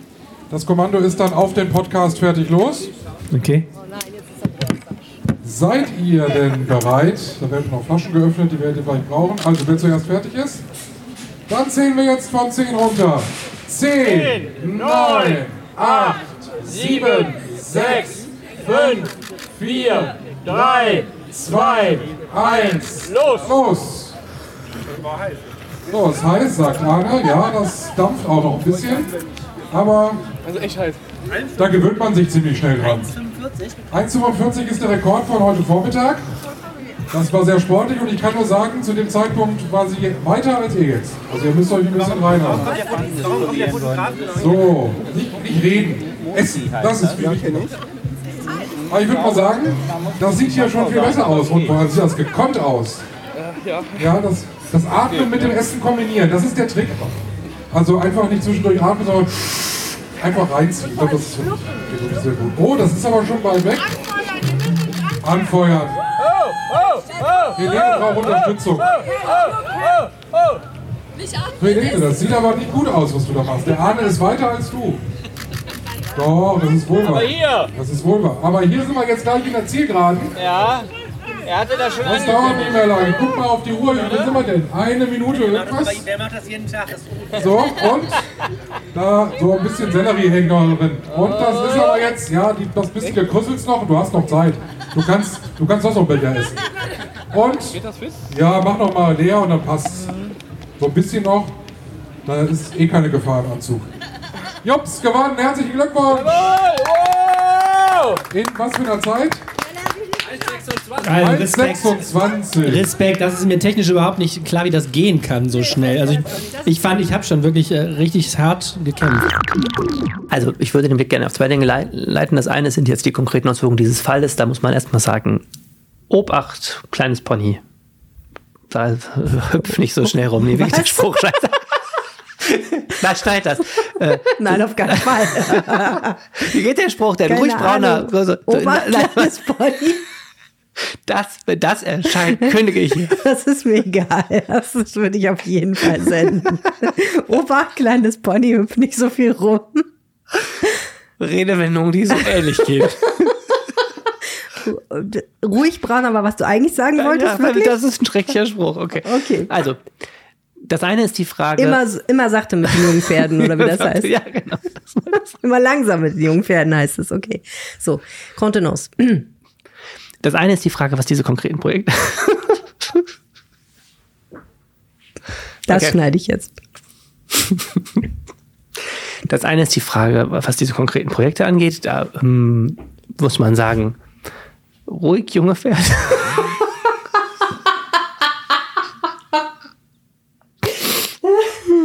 ich glaube, ich trinke mal Stück Wasser. Das ist alles einfach zu viel an. Ja, kein Rotwein mehr, Donnerstag. So. ja, was auch. Ja, allerdings. So. Also das Thema, was heute das meistgenannte Wort war heute Seekuh. War jetzt nicht das Wort, was man erwartet hätte, aber wir sind ein bisschen mit dran schuld. Die CDU hat, also CDU-Opposition hatte Dienst. Gib mir Tiernamen. Gib mir Tiernamen. Die CDU hatte Dienstag eine Pressekonferenz als Opposition und hat also ihre Vorstellung vorgelegt und ein Thema aufgebracht, was ein klassisches CDU-Thema in Düsseldorf ist, nämlich eine Erweiterung des Aquazoos. Wir erinnern uns, der, ähm, der 2008 verstorbene CDU-Oberbürgermeister Joachim Erwin hatte sich total in diesen Aquazoo verliebt und immer davon geträumt, ihn zu einem Aquarium äh, mit Weltrang auszubauen, hat damals irre Entwürfe ähm, anfertigen lassen für Neubau oder für eine, einen Glasanbau da im Nordpark. Und als er dann verstorben ist, ist dann ähm, das nicht mehr weiterverfolgt worden und jetzt ist der Aquazoo ja kürzlich wieder eröffnet worden, aber nur für viel Geld saniert worden. Also der ist immer noch genauso groß wie 1987. Als Und das war ja auch viel, viel, viel teurer, als es eigentlich ja, das sein ist von dürfen. 12 auf 21 Millionen gestiegen, also war auch ein Passiert. Schnapper. Und, Geht mir äh, bei Weihnachten auch immer so. aber die Düsseldorfer lieben ihren Aquazoo. Es ist Ja, so, seit der wieder eröffnet ist, da gab es ja Schlangen, da musste es Läuft teilweise drei Stunden anstehen und so. So, und sagt die CDU, ja, das nächste Projekt, was doch eigentlich Düsseldorf was bringen würde, wäre eben, und da sind wir wieder bei der Aquazoo-Erweiterung, und hat also auch mal geguckt, wo könnte ein Alleinstellungsmerkmal unter den vielen Zoos, NRW, habe ich kürzlich gelesen, ist ähm, die Gegend mit der größten Zoodichte Ja. Europas, weltweit, ich weiß es nicht mehr, aber jedenfalls, naja, die CDU jedenfalls Die hat CDU Äh, jedenfalls. gefragt, wo kann unser Aquazoo punkten, was sonst keiner hat Ja. und hat sich beraten lassen und ist zum Ergebnis gekommen, Seekühe. Es hat nämlich niemand dieser ganzen Zoos, die wir äh, gerade aufgezählt haben, echte dicke Seekühe. Und das sind ja Tiere mit irgendwie, habe ich jetzt in den letzten Tagen festgestellt, die emotional bei vielen Menschen viel auslösen. Ist das so? Irgendwie Weil ich schon. gerade gedacht habe, okay, es kann ja sein, dass keiner eine Seko hat, aber das hat ja vielleicht auch seinen Grund. Ja, also sie sind nicht schön, Was ist aber genau eine Seko? Das sind so Das ist kein wahnsinnig Walross, ne? Walross würde ich ja sympathisch finden als Hamburgerin. Äh, So, Ihr aber es ist so, es ist, so. ja, es ist von der vom Körperbau, jetzt, ich bin jetzt kein Biologe, vom Körperbau finde ich nicht ganz unehrlich, sehr fleischige, Ja. riesengroße, so ein schwammiges wülstige, Teil, was sich vor allen schwabbelige. Dingen im Wasser bewegen kann. Genau, Ein Land ja. wahrscheinlich sofort sterben würde. Genau. Und äh, naja, die Dienstag hat die CDU jedenfalls diesen Plan geäußert und wir haben also sofort einen unsere Fotoabteilung, haben sofort unsere Fotoabteilung angerufen und gesagt, wir brauchen schnell ein Foto von einer Seekuh und haben also äh, den Artikel mit Foto von Seekuh veröffentlicht und heute hat dann der Schnell und Seko in einem Satz, das ist auch neu. Und heute war also Seku der Running Gag den ganzen Tag in dieser Ratssitzung. Also der, der SPD-Fraktionsvorsitzende Markus Raub kam auf die Bühne, wollte erstmal erklären, warum die CDU irgendwie keine Ahnung hat, wie diese Stadt funktioniert. Hat erstmal dieses Bild von der Seekuh aus der Rheinischen Post, glaube ich, vergrößern lassen, hat gesagt, hier Seekuh und so. Weil er sich ja kein eigenes besorgen konnte, ne? Nein. Ja, wie auch immer. Und der jetzt jedenfalls so die Seekuh, weil alle machen den ganzen Tag Witze über die Seekuh, weil das, ähm, Aber was kostet die Seekuh? Achso, ich muss kurz erzählen, der FDP-Fraktionsvorsitzende hat dann irgendwie den, hat dann gesagt, ja, die Leute in Düsseldorf kommen nicht ans Ziel, weil die Rheinbahn so schlecht, schlecht ist. Ich will 150 neue Stadtbahnwagen und sie wollen eine Seekuh. so. Das war irgendwie sehr lustig. Stimmt das? Kostet eine Seekuh so viel wie 150 neue es war, Stadtbahnwagen? es war glaube ich, Das einfach ein, ein, ein Bild. Das toll- Bild. Also man muss auch sagen, die CDU. CDU hat natürlich auch nicht gesagt, wir wollen nichts außer einer Seekuh, aber es war so, aber wieder so ist. Aber die Seekuh war jedenfalls, manchmal setzt man so politisch auch irgendwie Bilder, ne? Und Ja, alle, ja. also ich hatte das Gefühl, egal worum es ging, alle dachten nur an Seekühe. Aber die Frage ist natürlich, wovon wollen sie eigentlich ablenken, wenn sie über die Seekuh reden? Anne? Ja, ganz genau. Ja.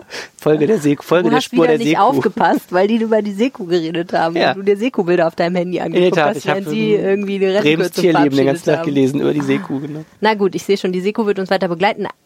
Okay, wir wissen nicht, was sie kostet. Ich muss noch mal fragen. Wir wissen, es wurde nirgendwo gesagt, der Haushaltsposten XYZ kostet irgendwie 150.000 Euro. Nein, es hat, nein, es ist so, die, die CDU hat, äh, die CDU wollte jetzt ja, also pass auf, es ist so, es, der, ich weiß nicht, ob du meinem Aquazoo war, es würde nichts nützen, Kurz, ja, mhm. drei Seekühe anzuschaffen, weil die würden überhaupt nirgendwo reinpassen. Du müsstest ja dann irgendwie die Pinguine rausschmeißen und ich glaube auch nicht, dass du da Seekühe halten Da wäre ich auch gegen. Das Pinguine heißt, sind viel cooler. vor der Seekuh steht die Erweiterung des Aquazoos und die CDU hat äh, faktisch gesagt, ich glaube, die wollte 200.000 Euro haben ähm, und hat gesagt, lass uns doch jetzt schon mal die Erweiterung des Aquazoos planen. Jetzt gerade ist die Bauwirtschaft so im Boom, du kannst ja gerade eh nicht bauen, aber wenn wir dann mal die Gelegenheit haben, dann können wir das machen.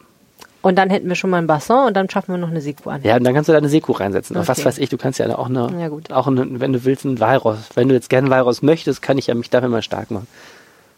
Also ich hätte lieber ein Walross als eine Seekuh. Sagen wir es mal so. Und was ich, Das ist genau wenn ich, dasselbe wie heute in der Sitzung. Ich habe Seekuh gesagt und du hörst gar nicht mehr auf, über diese Seekuh zu wenn reden. ich mir was aussuchen könnte, dann müsste ich vielleicht wirklich nochmal Brems, in Brems Tierleben gucken, um alle aquatischen äh, Wir Tiere machen mir eine. Podcast-Folge zu der Frage, was haben Seekühe? Das, Das Problem ist, die so richtig anzieht. coolen Tiere aus dem Wasser kannst du eh nicht äh, im Aquazoo halten. Haben Zum wir eigentlich so Beispiel? ein ja, so scharfer weißer Hai und so Sachen. Na, wir haben aber drin, wir haben Ja, wir haben nur diese kleinen Baby kleine Haie und wir haben einen total tollen Rochen. Da steht ziemlich auf diesen Rochen. Rochen ist auch gut.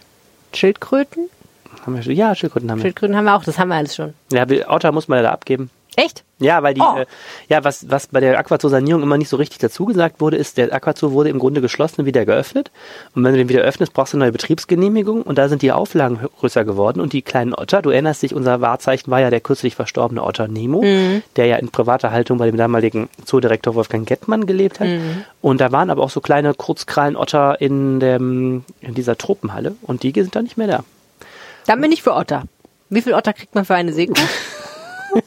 Kommt auf an, wie gut du verhandelst, glaube ich. Okay, ich nicht. sehe schon, wir haben das ernste Thema Haushaltsdebatte tierisch ins Lächerliche Ich weiß aber auch gar nicht mehr, worüber stolz wir auf reden uns. wollten Wir wollten eigentlich. über irgendwas mit Geld reden. Ist ja auch egal. Düsseldorf hat viel Geld. Hurra.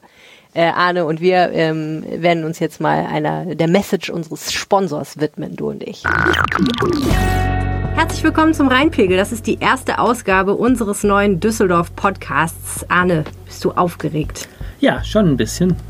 Wir haben jetzt lange übers Podcast machen geredet und theoretisiert und jetzt äh, legen wir los. Konzepte geschrieben, Technik beschafft. Nein, Genau. ging so, ne? Mit der Technik beschafft. Ja, das ist ja der äh, einfachste Part gewesen. Aber wir freuen uns mega, dass es jetzt endlich losgeht. Ähm, und äh, ja, hinter diesem Podcast steht die Lokalredaktion Düsseldorf der Rheinischen Post. Das heißt, ähm, lauter Menschen, die sich seit vielen Jahren nur damit beschäftigen, was in dieser Stadt passiert, so wie du. genau. Genau, mein Name ist Helene Pawlitzki. Ich bin äh, Cross-Media-Redakteurin, das heißt hauptsächlich fürs Internet, für dieses Internet zuständig. Mein Name ist Arne Lieb und ich bin zuständig für Kommunalpolitik. Und du hast dich diese Woche mit einem sauspannenden Thema befasst. Düsseldorf bekommt nämlich eine neue Attraktion. Ja, in der Tat. Ähm, das ist ja jetzt schon seit, äh, seit, seit Wochen ein Top-Thema. Ähm, Düsseldorf soll ein riesen Open-Air-Gelände bekommen, irgendwann mal für 100.000 Zuschauer auf einem Parkplatz oben an der Messe. Hört sich direkt sehr sexy an, ne? Auf so einem Parkplatz. Ja, ja, es ist, das muss man immer betonen. ähm, Das, ganze Ding ist bis jetzt so, so da sind bis jetzt immer 400 bis zu 400 LKWs, wenn, wenn Messen aufgebaut werden. Und da soll aber jetzt eben die Mega-Konzertarena hin. Und ähm, den Auftakt gibt es jetzt schon mit Ed Sheeran eben mit äh, nur 85.000 Leuten. Also es können sogar Nur? dann künftig noch mehr Leute hin. Und äh, ja, erst haben alle gejubelt, jetzt äh, gibt es total viel bange Fragen, nämlich kommt er überhaupt und äh, ist das überhaupt eine gute Idee? Und das ist jetzt also der absolute Totalaufreger diese Woche, würde ich sagen. Genau, eigentlich sollte ja Ed Sheeran auch in Mülheim essen. Sowas Ja, der arme Ed Sheeran hat ein Problem. Also er hat sehr viele Leute direkt gefunden, die ihn hören wollen. Also das Konzert ist lange ausverkauft, aber er hat das Problem, keiner will es so richtig ausrichten. Also erst sollte er auf dem Flughafen äh, Essen-Mülheim auftreten und da stellte sich erst raus, dass es da brütende Feldlarchen gibt. Ähm, die wollte die Stadt, glaube ich, sogar dann noch ähm, Umsiedeln. sensibel umsiedeln. Und dann kam auch noch das Problem, dass unter Umständen auch noch Bombenblindgänger unter diesem ähm, Gelände sind. Und da hat eben dann das Management von Ed Sheeran direkt hier in Düsseldorf angeklopft, äh, weil es eben gelesen hat, auch bei, bei uns, glaube ich, in der Zeitung, dass, ähm, dass äh, es diese neue Fläche gibt. Und schwupps gab es den ersten Genau. sehr kurzfristig anberaumten Termin. Düsseldorf nicht faul hat direkt gesagt, ja, dann machen wir das eben schon ein bisschen früher. Jetzt stellen sich natürlich einige Fragen. Nämlich das erste ist ja, was muss denn eigentlich alles noch erledigt werden, bevor man so einen Auftritt in so einem, auf so einer riesigen Fläche ähm, vonstatten gehen lassen kann? Ja, das Problem ist, im Grunde wurde hier der, wie sagt man das? Der Kind mit dem Bade? Nee, nee, andersrum. Der, der, das, erste, das, das zweite von dem ersten auf jeden Fall erledigt. Die, die Redewendung liefern wir dann nach. Es ist so, dass erst Ed Sheeran eben ähm, quasi zumindest eine mündliche Zusage bekommen hat und dann das Verfahren eingeleitet wurde, das man eben braucht. Man braucht ja eine Nutzungsgenehmigung. In Deutschland kann man ja nicht einfach, und das ist ja auch gut so, 85.000 Leute versammeln, äh, sondern man muss erstmal nachweisen, dass diverseste Dinge erledigt sind. Und wir lernen jetzt gerade auch als Journalisten nochmal, wie viele Dinge das so sind. Also ein Thema ist eben, es müssen Bäume gefällt werden. Jetzt ist diese Zahl der Fällungen schon reduziert worden. Einige Bäume werden ausgebuddelt, in der, in der städtischen Baumschule zwischengelagert und dann woanders wieder eingebuddelt. Klingt nicht aufwendig. Ähm, natürlich Sicherheitskonzept, ne? alle denken immer an die Love Parade in, in Duisburg, äh, wo, wo man sagt, es darf nicht zu eng sein, Fluchtwege, Unwetterkonzept, Brandkonzept, ist der Flughafen in der Nähe, das heißt die Lasershow darf nicht den, die Flugzeuge blenden. Das Riesenthema ist natürlich, äh, natürlich Lärm. Ja, klar. Die Anwohner nervt das wahrscheinlich jetzt. Total. Also Anwohner sind absolut auf dem Baum, haben sich sofort bei uns gemeldet. Hier ähm, einige ähm, Anwohner hier in der Heimat- und Bürgerverein. Die Leute da hinten leiden ziemlich unter dem äh, Fluglärm. Ähm, und wenn man mal da war, in der Tat weiß man auch, warum. Das ist schon verdammt laut da.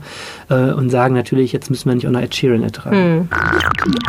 Herzlich willkommen nochmal von uns äh, hier an der äh, Prinz-Georg-Straße. Wir haben leichte technische Probleme heute, aber wir wollen trotzdem euch nicht vorenthalten, dass wir hier am Ort sind, wo die erste Düsseldorfer Umweltspur eingerichtet ist. Mein Name ist Helene Pawlitzki Mein Name ist Arne Lieb. und wir moderieren normalerweise zusammen unseren Düsseldorf-Podcast Rheinpegel. Und äh, wir sind heute hergekommen, weil hier die Markierungsarbeiten stattfinden für die erste Umweltspur hinter uns. Wir können mal kurz zur Seite gehen. Da sieht man schon, es ist soweit. Da werden Hütchen aufgestellt und eine dicke Markierung angebracht. Und wir haben uns gerade die Pressekonferenz angehört zu diesem Thema. Anne, was hast du denn jetzt gelernt heute? Im Grunde war es nichts Neues, würde ich sagen. Über die Umweltspur ist ja schon viel geredet worden, aber es war nochmal eine ganz gute Zusammenfassung. Glaubst du denn, dass damit zu rechnen ist, dass hier mega viel Stau ist, wenn nur noch eine statt zwei Spuren zur Verfügung stehen? Gute Frage. Ich, äh, man hat es gerade in dem Pressetermin auch gehört. Die Stadt weiß es auch nicht so genau. Also es ist äh, geplant, dass auch die Stadtverwaltung sich da erstmal Daten zu besorgt, um eine Auswertung zu machen.